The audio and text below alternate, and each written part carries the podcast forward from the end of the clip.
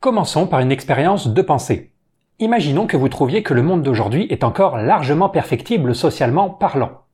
Imaginons que vous trouviez que de nombreuses inégalités subsistent et devraient disparaître. Et imaginons qu'aujourd'hui en France, en ce début de 21e siècle, les inégalités les plus visibles et urgentes à rectifier pour vous soient celles faites aux femmes qui ne bénéficient pas des mêmes opportunités que les hommes dans un monde qui a longtemps été créé par et pour les hommes.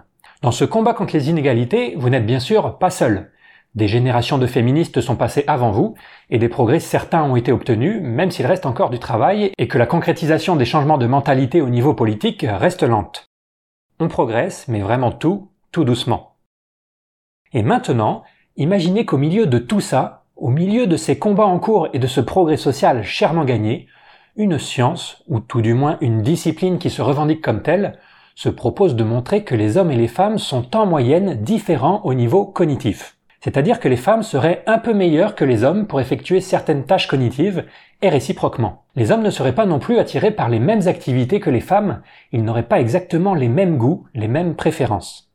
Et cette discipline affirmerait que ces différences ne trouvent pas seulement leur origine dans la socialisation, mais aussi dans des différences d'histoire évolutive.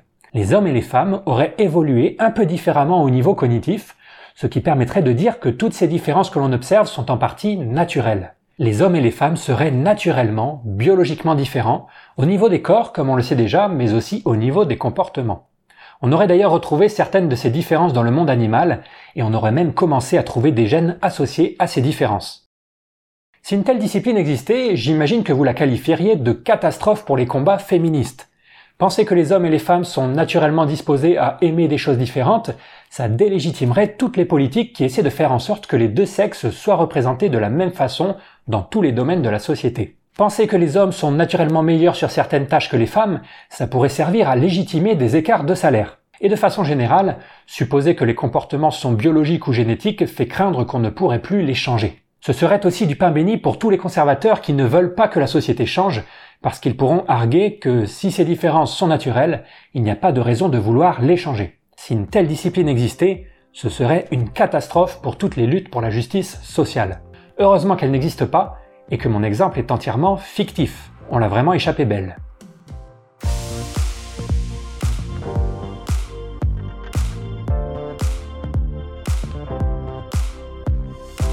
L'expérience de pensée que je viens de vous proposer reflète la façon dont beaucoup de gens sont confrontés à la psychologie évolutionnaire pour la première fois dans leur vie. C'est en poursuivant des combats pour la justice sociale, et en particulier le combat féministe, qu'ils en viennent à entendre parler de cette discipline. Et la réaction première quand on en entend parler, c'est la méfiance et le rejet par crainte de tout ce que cette discipline pourrait remettre en cause au niveau social. Aujourd'hui, pour la première et peut-être la dernière fois, je vais vous parler ouvertement de toutes ces questions éthiques et politiques que je n'aborde généralement pas et que la majorité des chercheurs qui bossent sur ces sujets n'abordent pas non plus d'ailleurs. Si on était sur France Culture, on se demanderait si la biologie du comportement humain est soluble dans la justice sociale. Mais comme on est sur Homo Fabulus, on va simplement se demander si on peut être de gauche et aimer la biologie du comportement humain. Pour faire ça, je vais procéder en trois parties. Dans la première, je vais récapituler encore plus précisément que je ne viens de le faire pourquoi ces recherches sont jugées problématiques. Dans une deuxième partie, je vais essayer de montrer que ces craintes, si elles ne sortent pas de nulle part, sont largement exagérées. Et dans une troisième partie, on verra que si le but est de décider de l'acceptabilité d'une recherche sur la base de ses conséquences, il faut prendre en compte toutes ces conséquences, les bonnes comme les mauvaises, et pas seulement les mauvaises comme on le fait souvent. Je vous montrerai que quand on fait ça, la biologie du comportement devient porteuse de pas mal d'espoir pour tous ceux qui se revendiquent d'une sensibilité de gauche. D'ailleurs, je dis sensibilité de gauche, mais ceux d'entre vous qui s'identifient comme centristes ou de droite et se considèrent comme féministes, antiracistes et humanistes trouveront cette vidéo tout aussi utile pour leur combat politique. Par simplicité, aujourd'hui, je vais caricaturer la gauche et la droite, et je vais passer sous silence la diversité des points de vue qui existent au sein de ces deux bords politiques. En particulier, je donnerai parfois l'impression que seule la gauche se préoccupe de progrès social, ou qu'à droite on ne trouve que des racistes et des sexistes. Évidemment, ce n'est pas la réalité, et il n'y a pas que des grands gentils à gauche et des grands méchants à droite. Néanmoins, les mouvements racistes et sexistes qui récupèrent la biologie du comportement sont quasi systématiquement de droite, et n'ayant pas le temps de nuancer mon propos en permanence, je vais donc emprunter des raccourcis grossiers. Je vous prie de bien vouloir m'excuser si vous êtes de droite et que vous vous retrouvez associé à des idées qui ne sont pas les vôtres. Et je tiens aussi à préciser qu'aujourd'hui je vais parler de biologie du comportement humain en général et pas seulement de psychologie évolutionnaire. Même si cette vidéo fait partie d'une série consacrée à la psychologie évolutionnaire, ce que je vais dire aujourd'hui c'est applicable à toute la biologie du comportement humain. Comme on va le voir dans deux secondes, le problème fondamental d'un point de vue politique, c'est de supposer que les différences de comportement puissent avoir des origines biologiques ou génétiques. Or, ça, il n'y a pas que la psychoévo qui le dit. Par exemple, un des plus gros débats politico-scientifiques du XXe siècle a été de savoir si les différences d'intelligence sont en partie dues à des différences génétiques. Ces recherches ont été faites dans un champ qu'on appelle la génétique comportementale, qui n'a pas grand-chose à voir avec la psychologie évolutionnaire. Pareil pour tout ce qui est recherche de gènes associés à l'homosexualité ou à l'agressivité, tout ça c'est pas de la psychoévo, c'est de la génétique comportementale. Les différences cognitives et cérébrales entre hommes et femmes, c'est pareil, ça a été mis en évidence en neurosciences et en psychologie classique non évolutionnaire. L'influence des hormones sur nos comportements a aussi été mise en évidence par l'endocrinologie, indépendamment du programme de recherche de PsychoEvo. C'est pour ça que même si aujourd'hui je vais encore un peu parfois insister sur la psychoévo, la vidéo va parler de toute la recherche en biologie du comportement, ce qui inclut génétique comportementale, écologie comportementale, génétique des populations, endocrinologie, neurosciences et j'en passe.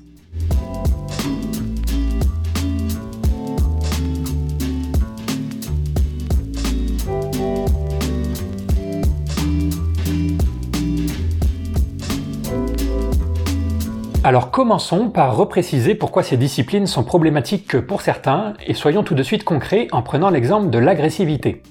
Imaginons que je dise que l'agressivité c'est biologique ou génétique.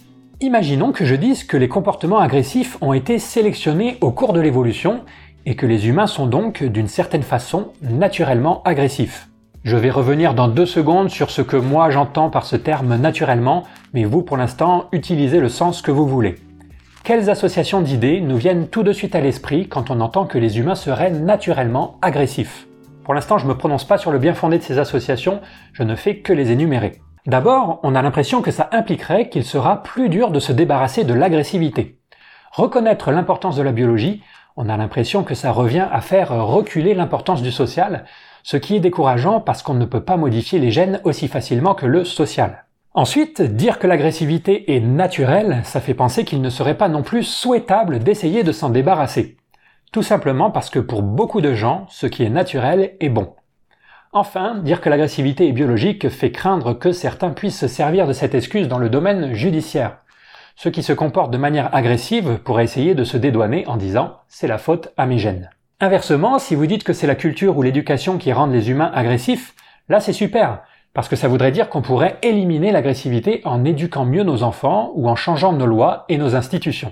Si les comportements trouvent leur origine dans le social, ça donne tout de suite des idées d'action à mener pour changer les comportements qui ne nous plaisent pas. En résumé, la raison pour laquelle les recherches en biologie du comportement humain sont si décriées, c'est ça. À chaque fois qu'on montre qu'un comportement a une origine biologique, on a peur de trois conséquences négatives. Premièrement, qu'on ne puisse plus s'en débarrasser. Deuxièmement, qu'il ne faille plus s'en débarrasser. Et troisièmement, que certains se déresponsabilisent en se retranchant derrière le c'est pas ma faute, c'est la faute à mes gènes. Voilà les points bloquants. On veut du progrès social, on veut changer le monde, mais si l'organisation actuelle du monde est liée à notre biologie, à nos neurones ou à nos gènes, ça devient beaucoup plus dur de le changer. En tout cas, c'est ce que pensent certains, on va revenir là-dessus dans deux secondes. Comme le dit le philosophe Peter Singer, voilà, je suspecte, la raison pour laquelle la gauche a rejeté la pensée darwinienne. Elle anéantit le grand rêve de la gauche, la perfectibilité de l'humain. Ou, comme le reconnaît avec honnêteté le psychologue Otto Kleinberg, l'explication environnementale est préférable quand justifiée par les données, parce qu'elle est plus optimiste, laissant ouverte la possibilité d'une amélioration. Même si je vais essayer aujourd'hui de montrer que ces craintes sont à tempérer, il est important de reconnaître tout de suite qu'elles ne sortent pas de nulle part. Il suffit de jeter un coup d'œil dans le rétroviseur pour se rendre compte qu'au cours de l'histoire, on n'a pas arrêté de se servir de prétendues différences naturelles pour discriminer, et en particulier discriminer les femmes. Chez les Grecs, l'idée que l'ordre social doit s'inspirer de l'ordre naturel est déjà très présente. Aristote pense que la femme est par nature moins rationnelle que l'homme et que, je cite, le mâle est par nature supérieur, la femelle inférieure, celui-là est fait pour commander, et celle-là pour obéir. Parce que les femmes ont moins de force que les hommes, qu'elles sont plus petites ou qu'elles ont des organes génitaux moins visibles, on les présente comme des hommes pas terminés, dont le développement aurait été interrompu. Au XIXe siècle, on essaie de justifier leur supposée moindre intelligence par la plus petite taille de leur cerveau. On relie aussi l'intelligence à la quantité de nourriture ingurgitée. Parce que les femmes mangent moins, elles seraient moins capables de convertir la nourriture en pensée. On refuse de leur donner la même éducation qu'aux hommes sous prétexte que l'énergie dévouée aux études empêcherait leur système reproducteur de bien fonctionner. On assimile leur maladie mentale à des dysfonctionnements sexuels. Et aujourd'hui encore, la recherche en biologie du comportement est reprise dans les milieux antiféministes et tourne sur les forums de suprémacistes blancs et racistes en tout genre. Donc il n'y a aucun doute là-dessus. Un coup d'œil à l'histoire permet de se rendre compte qu'on n'a pas cessé d'instrumentaliser la nature à des fins politiques dans le passé. C'est donc dans un sens très compréhensible que certains se méfient des recherches en biologie, comme le psychologue John Money, qui avance que la nature est une stratégie politique de ceux qui veulent maintenir le statu quo des différences sexuelles, ou la sociologue Jessie Bernard, qui qualifie les études sur les différences sexuelles d'armes contre les femmes. Si on zoome sur la psychologie évolutionnaire maintenant, on se rend compte qu'elle a quelques spécificités qui expliquent pourquoi elle est encore plus dans le collimateur des milieux militants. Outre étudier l'hypothèse que l'agressivité puisse avoir des bases biologiques, elle a aussi exploré l'hypothèse que le racisme ou la xénophobie puissent avoir des bases biologiques. Tout simplement parce que ça aurait pu, évolutionnairement parlant, être avantageux de favoriser les membres de son propre groupe au détriment de ceux des autres groupes. Et comme je vous l'ai expliqué dans les vidéos précédentes, la psychologie évolutionnaire postule que les programmes cognitifs sont universels. Ça veut donc dire que si on avait des programmes cognitifs qui prédisposent à la xénophobie ou au racisme, ce qui, je le précise, n'est qu'une hypothèse pas du tout certaine, ces programmes seraient présents chez tout le monde, moi, vous, Gandhi et Mère Teresa inclus. Ça ne veut pas dire que l'on serait tous condamnés à être racistes et xénophobes, parce que comme on va le revoir dans deux secondes, les programmes cognitifs ont toujours besoin d'un certain environnement pour fonctionner. Mais en tout cas, l'idée qu'on puisse tous avoir dans un coin de nos têtes des programmes qui nous prédisposent à des comportements racistes ou xénophobes est bien là, et c'est une idée terrifiante. Quand on est guidé par la recherche de ce qui augmente les chances de survie, on en arrive à considérer des hypothèses qui font froid dans le dos. La psychologie évolutionnaire a aussi une partie de son programme de recherche qui étudie non seulement les différences entre hommes et femmes, mais plus spécifiquement les différences hommes-femmes en matière de sexualité. D'un point de vue scientifique, ça se justifie parce que le sexe et la reproduction sont des sujets centraux en évolution. D'ailleurs, si vous ouvrez un livre d'évolution appliqué au comportement animal non humain, vous verrez qu'une grosse partie est aussi consacrée au comportement reproductif et aux différences mâles-femelles. C'est aussi un sujet pour lequel on dispose de bonnes théories déjà confirmées de nombreuses fois en dehors de l'espèce humaine. Tout naturellement, la psychoévo a donc cherché à appliquer ces théories à l'espèce humaine, et ce faisant, elle a trouvé un paquet de différences hommes-femmes, notamment en matière de sexualité. Pour vous donner juste un exemple, on a trouvé que les hommes auraient naturellement tendance à désirer plus de partenaires sexuels que les femmes. Mais ces affirmations sur la sexualité, c'est un très gros problème pour de nombreux militants, parce qu'une nouvelle fois, si on regarde dans le passé, la sexualité a précisément été le point sur lequel on a essayé de contrôler les femmes. Beaucoup de théories féministes font même du contrôle de la sexualité des femmes le but premier du patriarcat. Et une fois de plus, il n'est pas dur de comprendre pourquoi. L'infibulation, l'excision, les mariages forcés, l'enfermement du corps des femmes derrière des murs ou des vêtements, la punition de l'adultère mais uniquement quand il est commis par une femme, ou les mythes sur la chasteté des femmes sont autant de moyens qu'ont trouvé les hommes pour contrôler la sexualité des femmes. Et donc, quand la psychoévo affirme que les hommes auraient naturellement tendance à désirer plus de partenaires sexuels que les femmes, on est en droit de se demander si ça ne serait pas un énième mythe sur la chasteté des femmes, une énième tentative de contrôler leur corps sur la base de prétendues différences naturelles. Plus grave encore, la psychoévo ne fait pas que démontrer des différences hommes-femmes, elle les justifie par la théorie de l'évolution. La psychoévo, c'est une discipline très ancrée dans la théorie. C'est une de ses grandes forces d'un point de vue scientifique, mais c'est aussi une raison pour laquelle elle est encore plus dérangeante. Parce que les différences hommes-femmes en soi, ça n'est pas encore trop grave politiquement parlant. On peut toujours les reconnaître, mais penser qu'elles sont causées par une socialisation différentielle, et que donc, si on en avait envie, on pourrait s'y opposer facilement. Les différences hommes-femmes ne deviennent réellement dérangeantes que quand vous commencez à affirmer qu'elles ont des bases génétiques ou qu'elles ont évolué pour de bonnes raisons. Et c'est précisément ce que fait la psychoévo. Prenons les préférences pour certains métiers. Dans certains métiers, notamment scientifiques et techniques, les femmes sont peu représentées. L'explication couramment avancée est une explication sociale. L'existence du stéréotype que les femmes sont nulles en maths, l'insuffisance de femmes scientifiques célèbres auxquelles s'identifier, le sexisme, la discrimination, etc. Mais il est également possible qu'en plus de ces explications sociales, et je dis bien en plus, existent des explications biologiques et que les femmes puissent avoir des préférences naturelles moyennes différentes de celles des hommes. Je reprécise que je reviens dans un instant sur le sens de ce mot naturel. Les femmes pourraient naturellement et en moyenne préférer certaines activités et donc certains métiers. Dans ce cas encore, la psychoévo va ajouter que d'un point de vue évolutionnaire, on s'attend tout à fait à ce que les hommes et les femmes n'aient pas exactement les mêmes préférences pour les mêmes activités, parce qu'ils ont été confrontés à des problèmes légèrement différents au cours de l'évolution. Et donc à nouveau, la psychoévo donne l'impression de justifier ce que l'on pensait être des stéréotypes, le stéréotype que les femmes sont moins attirées par certaines activités que les hommes.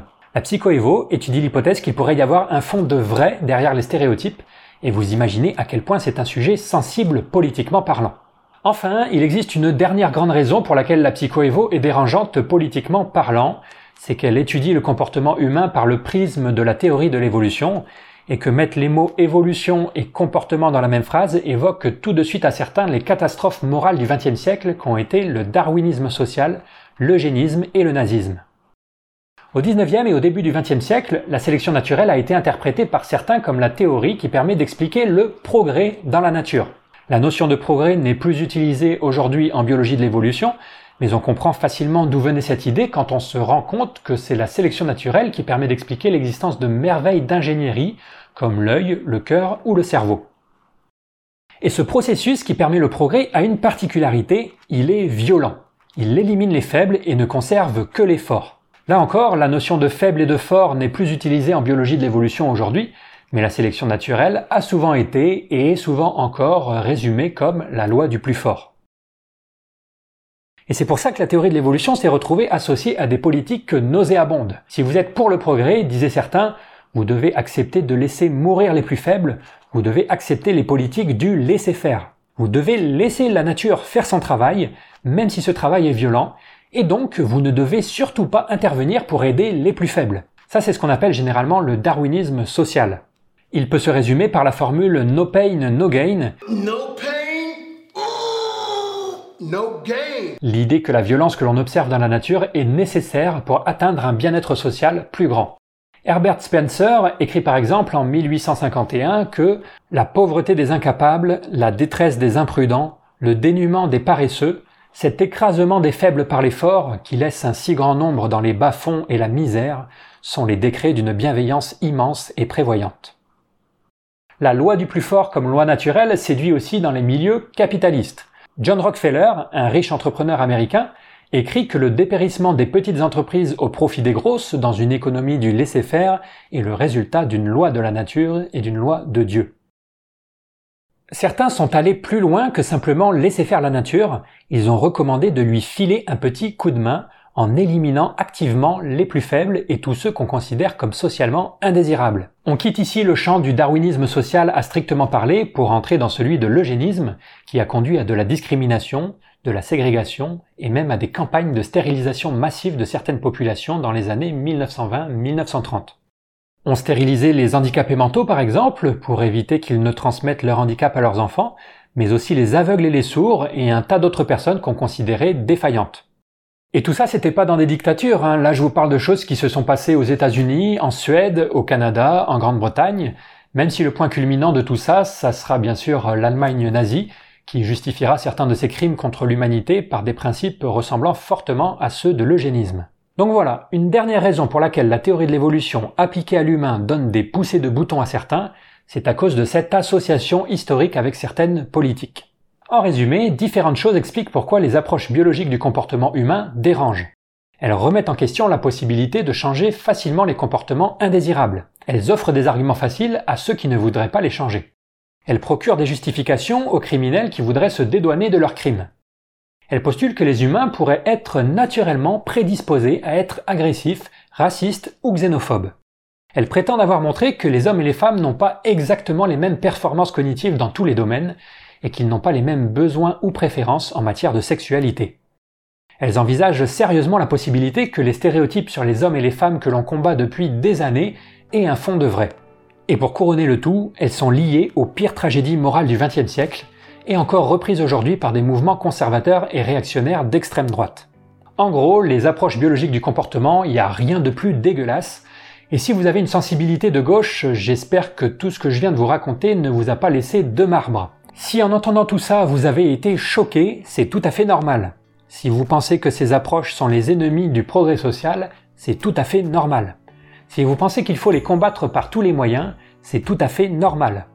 Et si vous vous demandez ce que j'ai à dire pour ma défense à faire la promotion de ces approches, continuez cette vidéo.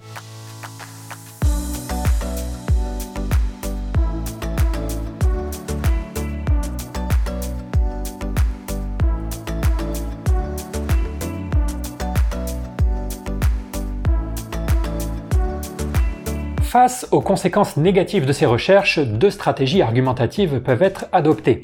La première, c'est de dire que la science n'a pas pour but d'avoir des conséquences positives, mais simplement de nous faire comprendre le monde. Dans ce cas, on se désintéressera généralement des calculs de conséquences. Bien que ce soit une stratégie que vous puissiez rencontrer dans le monde universitaire, je ne pense pas qu'elle soit majoritaire, et ce n'est pas celle que je vais développer aujourd'hui. De mon expérience, la plupart des chercheurs sont réellement préoccupés par les conséquences de leurs recherches. Les questions éthiques sont d'ailleurs régulièrement abordées dans les journaux scientifiques. Mais ce que les chercheurs du domaine font généralement remarquer, c'est qu'il y a toujours des dizaines de façons possibles de calculer les conséquences, et que la façon que l'on vient de voir n'en représente qu'une parmi d'autres, et encore une façon très pessimiste, pour toutes les raisons que l'on va voir maintenant.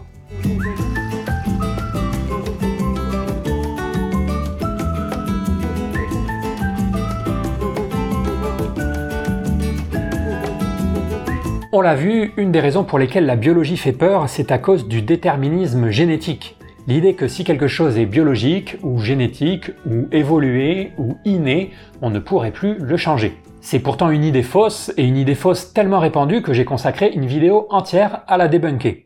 Je vais pas tout reprendre ici, mais je vous fais quand même un résumé rapide.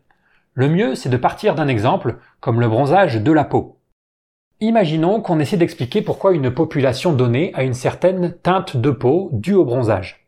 Cette teinte est évidemment explicable par la génétique, puisque la capacité de bronzer dépend de l'existence de mécanismes de production de mélanine qui sont codés par des gènes. Mais cette teinte est aussi due à l'environnement physique et en particulier à la quantité de soleil qui arrive sur la peau. Enfin, cette teinte est aussi due à l'environnement social, parce que même si vous vivez dans un endroit où il y a toujours du soleil, si c'est quelque chose de socialement mal vu d'avoir la peau bronzée, il est probable que vous décidiez de garder la peau claire, comme ça a parfois été le cas au cours de l'histoire. Donc même pour expliquer un trait très simple comme la couleur de peau due au bronzage, vous devez faire appel à la fois à des explications génétiques, des explications environnementales non sociales et des explications environnementales sociales. La coloration de la peau est à la fois génétique, environnementale et sociale. Et ce qui est important de remarquer, c'est que ces explications ne sont pas mutuellement incompatibles. C'est pas parce que vous dites que le bronzage est génétique que vous avez fait reculer l'explication environnementale ou sociale. Et c'est pas parce que vous dites que le bronzage est social que vous avez fait reculer les explications génétiques. Les explications ne sont pas un jeu à somme nulle, c'est-à-dire qu'une explication ne fait pas forcément reculer l'autre. C'est vraiment très important d'avoir compris ça. Si vous n'avez pas compris que faire appel à des explications génétiques ou évolutionnaires ne veut pas dire faire reculer en même temps l'environnement et le social, vous aurez toujours une vision erronée de la recherche sur ces sujets, et vous allez très souvent vous mettre en colère pour rien contre les biologistes, parce qu'à chaque fois qu'ils affirmeront qu'un comportement est en partie génétique, vous aurez l'impression qu'ils affirment en même temps que ce comportement n'est pas social et ne peut donc pas être changé. C'est un contresens important. Ce qui est génétique, biologique, évolué ou inné peut être modifié, parce que les gènes ont toujours besoin d'un certain environnement pour s'exprimer, et qu'en modifiant cet environnement, on peut modifier l'expression d'un gène. Même si le bronzage est sous contrôle génétique, si demain on décide pour une raison ou une autre que c'est mal d'avoir la peau bronzée, on pourra créer des environnements qui empêcheront les gens de bronzer, c'est-à-dire qu'on pourra, par le social, arriver à changer un trait sous contrôle génétique. Les problèmes génétiques ont des solutions environnementales et sociales. J'ai pris l'exemple du bronzage, mais c'est exactement la même chose avec les capacités cognitives. Nos capacités cognitives sont toutes influencées génétiquement. On reviendra là-dessus après. Mais ça ne veut pas dire pour autant que l'environnement et le social n'ont plus de rôle à jouer dans leur bon développement. Dire qu'une capacité cognitive est sous contrôle génétique, ou dire qu'elle est le produit de l'évolution, ça ne veut pas dire du tout qu'elle ne dépend pas de l'environnement et du social. Ce sont deux affirmations complètement différentes. Nos traits cognitifs peuvent être à la fois génétiques et en même temps fortement dépendants de l'environnement, du social et d'un apprentissage. Et donc, même s'il s'avérait que l'espèce humaine était naturellement prédisposée à être agressive, s'il s'avérait que l'agressivité était un trait évolué, et qu'on trouvait des gènes qui prédisposent à l'agressivité, ça ne voudrait absolument pas dire qu'on ne pourrait rien y faire, parce qu'on pourrait toujours créer des environnements dans lesquels cette agressivité n'est pas exprimée, exactement comme on peut créer des environnements dans lesquels les gens ne peuvent plus bronzer. Je précise d'ailleurs maintenant ce que j'entends par ce mot naturel. Jusqu'ici, j'ai utilisé ce mot dans le sens commun, mais la définition du sens commun contient des sous-entendus que je ne souhaite pas conserver. Quand je dis qu'un trait est naturel, je veux dire qu'il existe un ou des gènes dont la possession va augmenter la probabilité de développer ce trait, toute chose étant égale par ailleurs. C'est tout. Je parle bien de probabilité et pas de certitude, et ce caractère naturel n'implique rien sur la possibilité de changer ce trait, puisque je me place toute chose étant égale par ailleurs. Si les choses ne sont plus égales par ailleurs, c'est-à-dire si on change les environnements, la probabilité de développer ce trait peut être modifiée. Par exemple, si je dis que les hommes sont naturellement plus grands que les femmes, je ne suis pas en train de dire que tous les hommes sont plus grands que toutes les femmes. Certaines femmes sont évidemment plus grandes que certains hommes, mais il existe quand même une différence moyenne. Et je ne dis pas non plus qu'on ne serait pas capable de rendre les femmes plus grandes que les hommes si on le souhaitait. Si vous décidiez de priver les hommes de nourriture pendant toute leur enfance, vous arriveriez à créer des sociétés où les hommes sont plus petits que les femmes. Mais tout ça n'empêche pas que si vous deviez parier sur qui d'un embryon mâle ou d'un embryon femelle sera le plus grand à l'âge adulte, toutes choses étant égales par ailleurs, vous auriez plus de chances de gagner si vous pariez sur l'embryon mâle, l'embryon qui porte le matériel génétique typique des mâles. En ce sens, les différences de taille entre hommes et femmes sont naturelles. Mais je n'implique rien d'autre avec ce mot et surtout pas que ces différences seraient désirables ou inchangeables. Et donc, pour en revenir à l'agressivité, même si l'agressivité était naturelle dans ce sens de lier à certains gènes qui augmentent la probabilité de devenir agressif, ça ne voudrait pas dire qu'on ne pourrait rien y faire. Pareil pour l'intelligence. Même s'il existe des gènes qui rendent certaines personnes plus intelligentes que d'autres, ça ne veut pas dire qu'on ne peut pas créer d'environnement qui augmente le niveau d'intelligence de tout le monde, ou, si on préfère, des moins bien dotés génétiquement, comme mes abonnés. Et même si on sait que l'intelligence a des bases génétiques, ça ne nous empêche pas de reconnaître en même temps que chaque année de scolarité supplémentaire fait augmenter le QI de 3 points à peu près. C'est-à-dire que le social est très important pour le développement de l'intelligence. L'intelligence est, comme énormément de traits cognitifs humains, à la fois génétique, environnemental et social. Et en fait, c'était même un des messages centraux du gène égoïste, que la génétique n'implique pas l'impossibilité de changement. Dans son bouquin, Dawkins défend l'idée que, bien que nous soyons en grande partie manipulés par nos gènes, nous sommes aussi la seule espèce à en avoir pris conscience, ce qui rend la situation beaucoup moins triste qu'il n'y paraît. Comme il le dit lui-même, nous sommes les seuls sur Terre à pouvoir nous rebeller contre la tyrannie des réplicateurs égoïstes. Donc il n'y a pas à avoir peur d'un supposé déterminisme génétique qui régnerait en biologie et devrait décourager d'emblée toute tentative de changement. Par contre, faut pas tomber non plus dans le travers inverse et penser qu'on arrivera toujours à transformer facilement l'humain comme on le veut. Pour reprendre l'exemple du bronzage, vous pouvez évidemment modifier les bronzages en jouant sur les environnements, mais vous ne pouvez pas construire un environnement qui fait bronzer en bleu. C'est-à-dire que vous pouvez changer certains paramètres du bronzage, mais pas d'autres, ou beaucoup moins facilement. Ça n'est pas impossible en théorie de créer des humains qui bronzent en bleu, mais il faudrait pour ça aller éditer les génomes, ce qui est très problématique d'un point de vue éthique. Tout ceci est en fait une conséquence du modèle interactionniste qui règne en biologie. Si vous acceptez que tout trait est le résultat d'une interaction entre des gènes et un environnement, vous devez en conclure non seulement que les gènes ne sont pas tout puissants, mais aussi que l'environnement n'est pas tout puissant. Les relations entre les gènes et les environnements sont multiples et variées, et on ne peut pas savoir à l'avance à quel point un trait pourrait être modifié par l'environnement. Il s'agit d'une question empirique qui se décide au cas par cas. La médecine nous le rappelle souvent. Il y a des maladies d'origine génétique qu'on sait très bien soigner, et d'autres qu'on ne sait pas et qu'on ne saura peut-être jamais, mis à part une fois de plus en allant modifier les gènes du fœtus. Entendre ça, que l'on soit parfois limité et contraint par nos gènes, même si c'est pas le cas général, c'est déjà insupportable pour certains. Reconnaître une petite importance aux gènes, c'est déjà beaucoup trop pour certains. C'est pour ça que la biologie continue à être accusée de faire du déterminisme génétique, même si le modèle qui y règne depuis des dizaines d'années est le modèle interactionniste. Si vous faites partie de ces personnes qui trouvent ça intolérable qu'on ne puisse pas toujours s'opposer à nos gènes, j'ai pas vraiment de solution satisfaisante à vous proposer. C'est pas moi qui ai créé les lois de l'univers, et qu'on le veuille ou non, on reste des tas de matières en partie contrôlées par des gènes. À moins d'interventions de génie génétique lourdes, on n'est pas prêt de se sortir de cette situation. Mais, comme le dit le philosophe Richard Joyce, si des vérités inconfortables existent, nous devons les rechercher et leur faire face comme des adultes intellectuels, plutôt que d'esquiver leur étude ou de fabriquer des théories philosophiques dont la seule vertu est de nous rassurer sur la véracité de nos croyances préétablies. Autrement dit, on ne peut pas nier les influences génétiques juste parce qu'elles ne nous plaisent pas. Il n'y a que dans les livres pour enfants que les monstres finissent par disparaître quand on ferme les yeux. Mais mis à part cette précision, le message principal de cette section, c'est bien qu'il n'y a pas de raison de faire équivaloir génétique et impossibilité de changement. Ce n'est pas du tout le cas général. Et en fait, on n'a qu'à observer ce qui s'est passé dans nos sociétés ces 100 dernières années pour s'en convaincre. Au XXe siècle, les humains ont gagné 2 à 3 points de QI tous les 10 ans. Pourtant, nos gènes n'ont pas changé dans le même temps. Ce qui a changé, ce sont nos environnements. Meilleur accès à l'éducation, meilleure alimentation, meilleurs soins, etc. Je le répète une dernière fois, ce n'est pas parce qu'un trait est génétique, biologique, évolué ou inné qu'il ne peut pas être changé. Aux problèmes génétiques existent des solutions environnementales.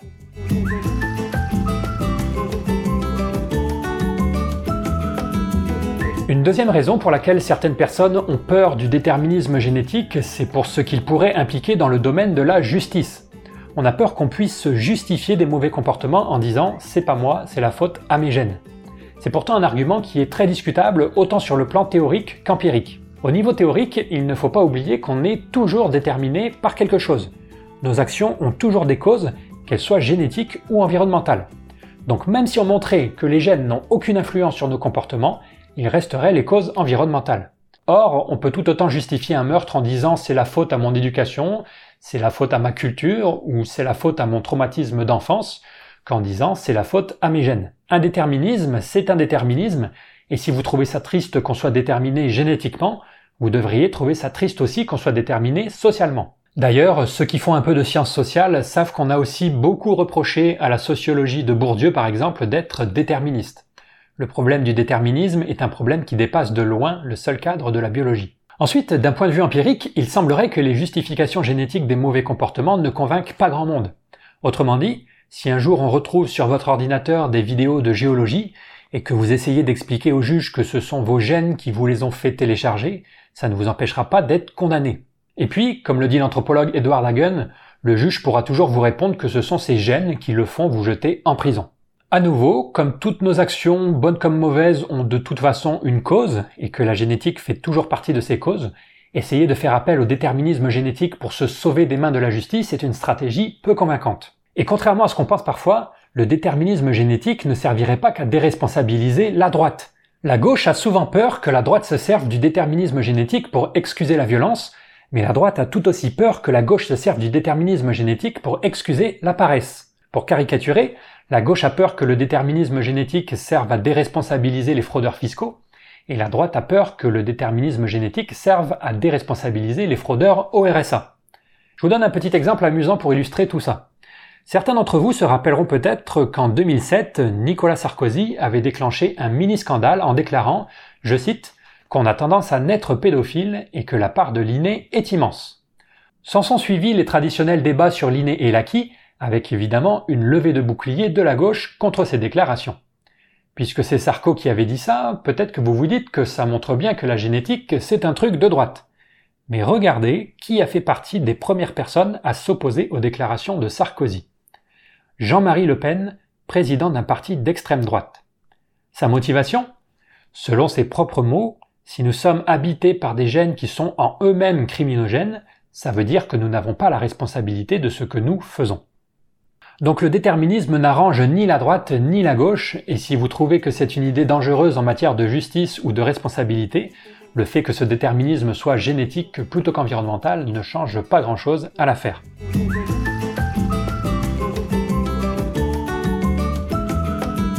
Pour certaines personnes, si on montrait qu'il existe des différences naturelles entre humains, on devrait ensuite renoncer à se battre contre ces différences selon le raisonnement que ce qui est naturel est bon. Mais penser que le naturel est bon, c'est pas un raisonnement, c'est une erreur de raisonnement. On l'appelle couramment le sophisme naturaliste, ou le sophisme de l'appel à la nature, ou encore le paralogisme naturaliste. C'est une erreur de raisonnement qui fait peur parce que c'est celle qu'a commise le darwinisme social du 19e siècle, qui concluait qu'il est normal de laisser les faibles et les pauvres mourir simplement parce que c'est ce qui se passe dans la nature. Mais c'est aussi une erreur de raisonnement qu'on retrouve en dehors des contextes politiques, comme par exemple dans les milieux écolos, où on préfère se soigner avec des produits naturels plutôt que chimiques. Plus on est loin des laboratoires pharmaceutiques, mieux on se porte. Et puis on ne les connaît pas. Alors comme ça, c'est bête comme chou. Hein. Oh, tu fais une infusion au chou Comme si la nature n'était pas elle-même qu'un vaste ensemble de réactions chimiques capables de créer des poisons plus dangereux que n'importe quelle molécule synthétisée en laboratoire. Enfin bref, le paralogisme naturaliste, c'est un biais cognitif assez puissant, même quand on a conscience de son existence. Moi, ça m'arrive encore parfois de tomber dedans, et il faut faire un travail réflexif assez intense pour s'en extirper. Dès qu'on entend un chercheur dire que la violence est dans la nature humaine, par exemple, on a tout de suite tendance à reformuler ça dans nos têtes comme c'est normal que les humains soient violents. Et le problème du mot normal, c'est qu'il a un double sens. Il a le sens de choses que l'on observe souvent et de choses qui est souhaitable. On peut dire c'est normal qu'il pleuve en Bretagne, dans le sens de choses qui arrivent souvent, et c'est normal qu'il soit mieux payé, dans le sens de choses qui est souhaitable. Le mot normal est à la fois descriptif et normatif, ce qui fait qu'on passe souvent de l'un à l'autre sans y faire gaffe. Mais en fait non, les deux sens n'ont rien à voir, une chose peut arriver souvent sans que l'on désire qu'elle n'arrive plus, comme quand on dit bah, c'est normal qu'il pleuve en Bretagne. Le mot loi a le même double sens. On parle de loi de la nature pour désigner un ensemble de régularités observées dans la nature, mais le mot loi désigne aussi des textes qui renseignent sur la façon dont on aimerait que les gens se comportent. Le mot loi a deux usages, l'un descriptif, l'autre normatif. Entre autres, à cause de ses particularités linguistiques, il est très facile de tomber dans le paralogisme naturaliste et il est donc crucial de le dénoncer partout où on le voit.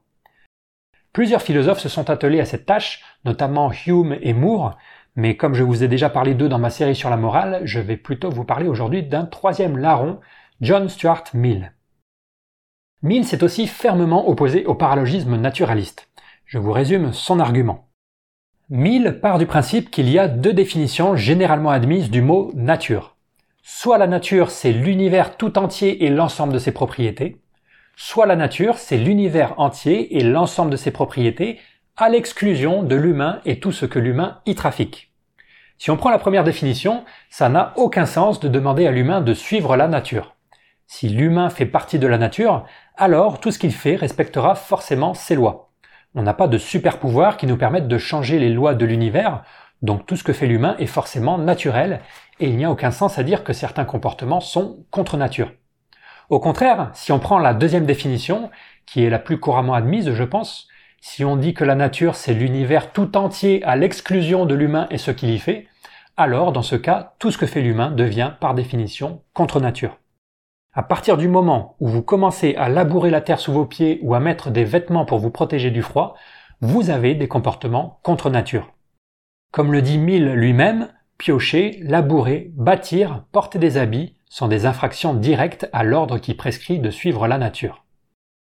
Et donc dans ce cas, pourquoi certains comportements seraient jugés plus contre nature que d'autres? Si tout ce que fait l'humain est par définition contre nature, pourquoi les réactionnaires s'attardent sur certains de ces comportements seulement C'est contre nature. Hein. Pourquoi avorter serait plus contre nature que se couper les cheveux? Ah, Mais c'était contre nature, je m'en souviens toujours. Hein. La seule chose qui justifie ces doubles standards, c'est l'idéologie. Voilà la grande leçon de 2000. Les justifications par la nature sont de l'idéologie cachée. La prochaine fois que vous rencontrerez un réac qui s'oppose à un comportement sous prétexte qu'il serait contre nature, la seule chose que vous avez à lui répondre, c'est Pourquoi tu commences pas par enlever ton slip? Avec les félicitations de John Stuart Mill. Oh là là, c'est la décadence. Hein. La bonne nouvelle, c'est qu'en tant que société humaine, on est depuis longtemps passé à autre chose que le respect de la nature. Par exemple, que vous soyez de gauche ou de droite, j'imagine que vous condamnez le meurtre, le viol et l'infanticide. Pourtant, ce sont des comportements naturels, dans le sens que ce sont des comportements qui se retrouvent dans beaucoup de sociétés animales.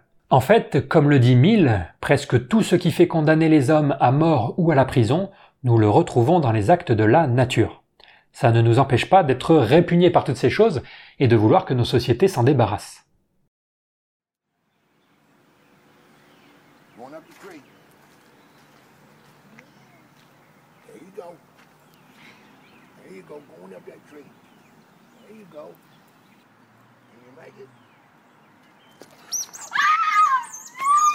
On pourrait trouver plein d'autres exemples qui montrent que ça ne nous dérange pas de faire des choses contre nature quand on le juge utile. La maladie, par exemple, est aussi naturelle. Dans les sociétés de chasseurs-cueilleurs, une personne sur trois n'atteint pas l'adolescence. C'est vraiment énorme. Ça veut dire que si nous n'avions pas la science et les hôpitaux, une personne sur trois parmi vous qui regardez cette vidéo serait déjà morte. Plus grave encore, mon nombre d'abonnés serait amputé d'un tiers. Donc heureusement qu'on a su une fois de plus aller contre nature pour s'opposer à cette tendance. Vu sous cet angle, il n'y a donc pas besoin d'avoir peur de toutes ces recherches qui affirment que l'agressivité ou la violence serait naturelle, au sens où je l'ai défini plus haut. Certaines personnes mal intentionnées continueront peut-être à vouloir s'en servir pour légitimer certaines politiques, mais nous en tant que société, ça fait longtemps qu'on est passé à autre chose et qu'on s'oppose quand c'est jugé nécessaire au naturel.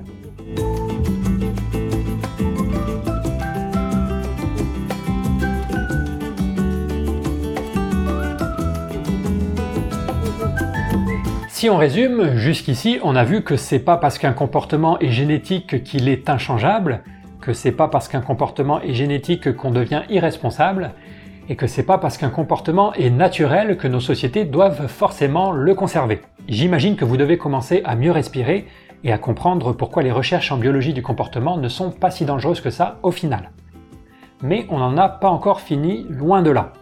Une autre idée majeure qu'il faudrait que vous reteniez de cette vidéo, c'est qu'il est très dangereux de faire reposer l'égalité en droit sur l'absence de différence. La Déclaration des droits de l'humain, elle ne nous dit pas que les humains naissent et demeurent libres et égaux en droit, à condition qu'ils soient tous des clones. Elle nous dit que les humains naissent et demeurent libres et égaux en droit, un point c'est tout. Et pourtant, beaucoup de personnes choisissent de lutter contre les discriminations en rejetant ou en minimisant l'existence de différences entre humains.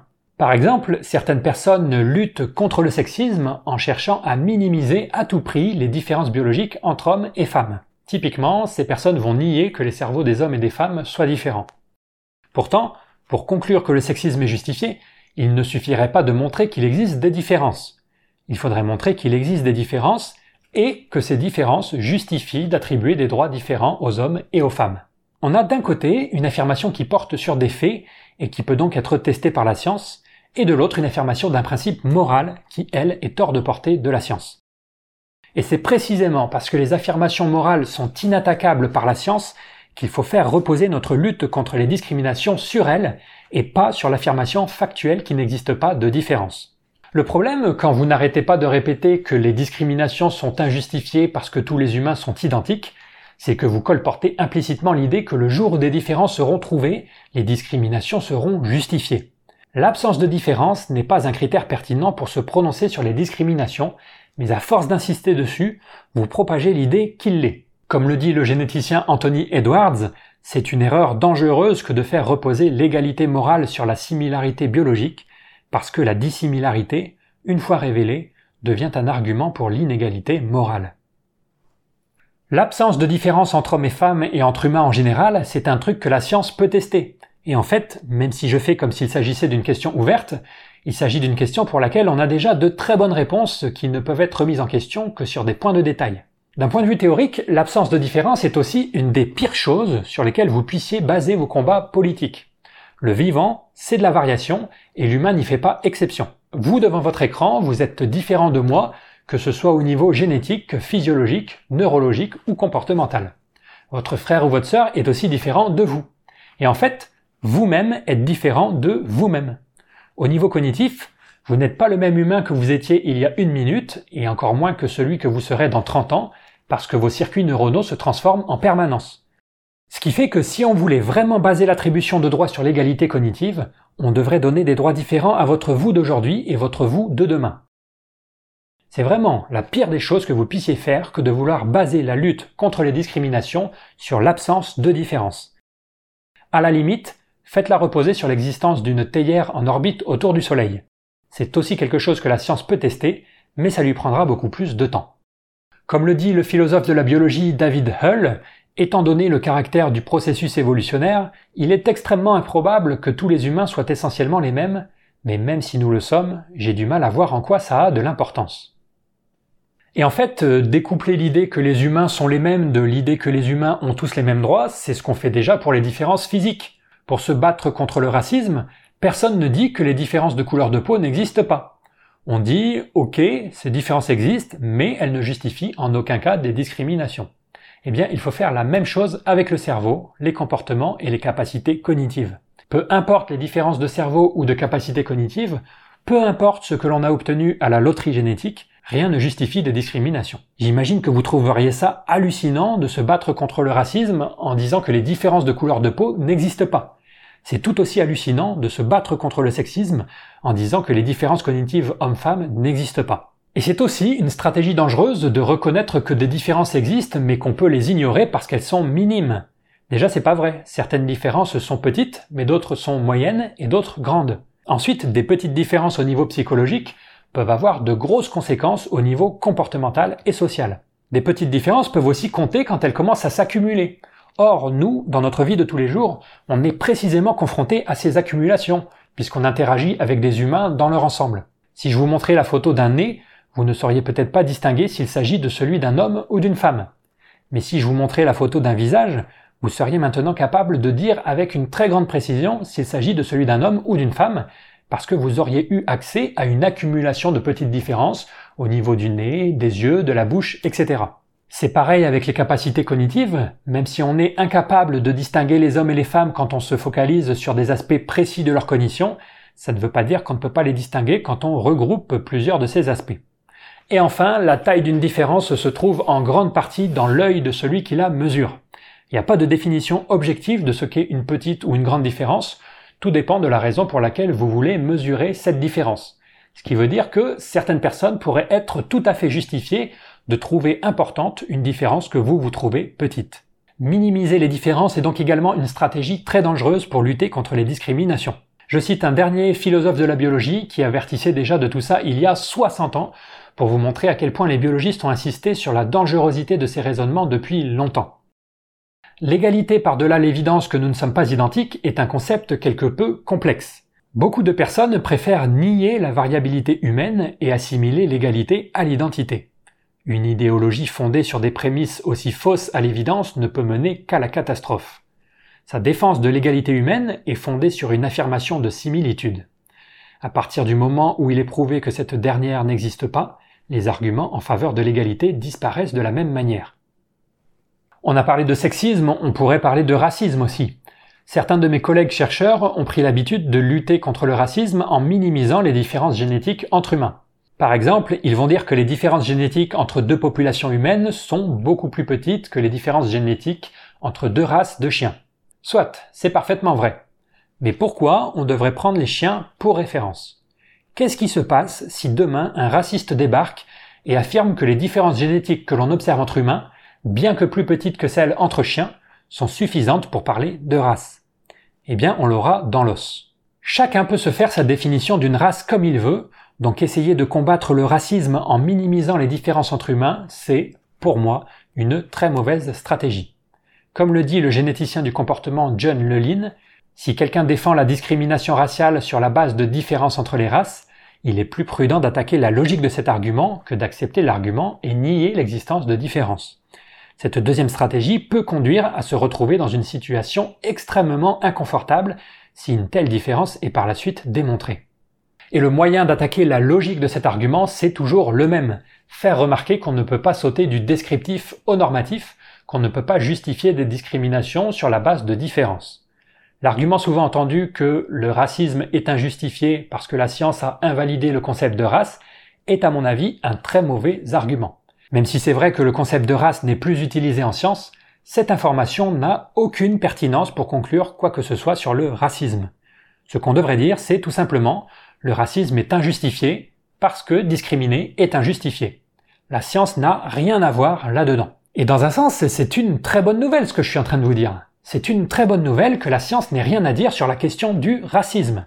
Ça veut dire que, quels que soient les résultats passés et futurs de la science, on pourra continuer à essayer de construire des sociétés qui traitent tous leurs membres de la même façon. Dit autrement, pour être un peu plus provoque, à chaque fois que vous affirmez que le racisme doit disparaître parce qu'il n'existe pas de race humaine, vous êtes en train de reprendre à votre compte le biais de raisonnement des racistes qui pensent qu'on peut directement sauter d'une observation d'un état du monde à des jugements de valeur. À chaque fois que vous pensez qu'une étude scientifique est dangereuse parce qu'elle a des implications racistes, ça veut dire que vous n'êtes pas vous-même convaincu que la science n'a pas de leçon à donner en matière de morale. Alors évidemment, je sais que toutes les personnes qui emploient cette stratégie de la minimisation des différences sont bien intentionnées. C'est très normal que les chercheurs en génétique aient envie que leurs recherches qui montrent qu'il n'y a pas trop de différences entre humains servent pour de bonnes causes. Et je sais également que c'est extrêmement dur pour un chercheur de débarquer à la radio ou à la télé et d'affirmer qu'il existe bien des différences génétiques entre populations, tout simplement parce que pour certaines personnes, reconnaître des différences, c'est déjà être raciste ou sexiste.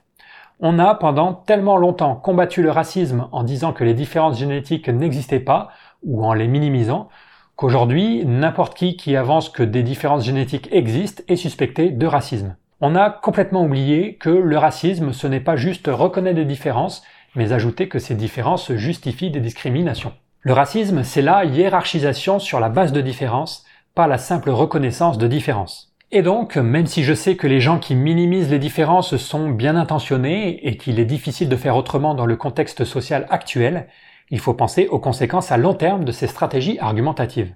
On va passer à autre chose, mais je répète le message important encore une fois. Si vous luttez contre les discriminations en niant les différences ou en les minimisant, vous vous tirez une balle dans le pied parce que des différences entre les gens, il y en a toujours eu et il y en aura toujours, et que la taille de ces différences est complètement subjective. En niant les différences, vous contribuez à diffuser l'idée que la science pourrait avoir un avis à donner sur le bien fondé du racisme et du sexisme, et vous reprenez à votre compte les erreurs de raisonnement des réactionnaires. Vous utilisez un mauvais argument pour défendre une bonne cause. À la place, je vous propose plutôt de reconnaître qu'il existe des différences entre les humains, mais de vous battre pour que ces différences ne servent jamais de justification à des discriminations, comme on le fait déjà dans de nombreux autres domaines. La gauche a toujours célébré la diversité culturelle et corporelle, il me paraît important qu'elle se mette aussi à célébrer la diversité génétique. Comme le dit le biologiste Theodosius Dobzhansky, qui s'est lui-même longtemps battu contre le racisme, la diversité génétique est la ressource la plus précieuse de l'humanité, pas un regrettable écart à un état idéal de monotone uniformité.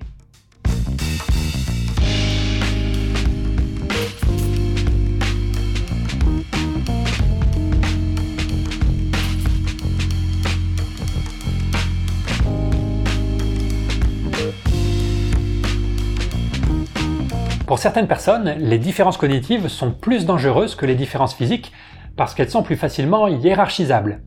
Par exemple, s'il est assez difficile de justifier en quoi avoir la peau blanche serait intrinsèquement mieux qu'avoir la peau noire, il semble beaucoup plus facile de justifier pourquoi être très intelligent serait mieux que l'être peu. Comme l'intelligence est une capacité socialement valorisée et utile dans de nombreux domaines, on voit très bien comment certains pourraient s'en servir pour attribuer plus de droits aux uns qu'aux autres. Mais cette peur ne semble pas être si justifiée que ça quand on y réfléchit. D'abord, de façon très concrète, pas grand monde ne trouve ça normal qu'on accorde plus de droits aux gens intelligents.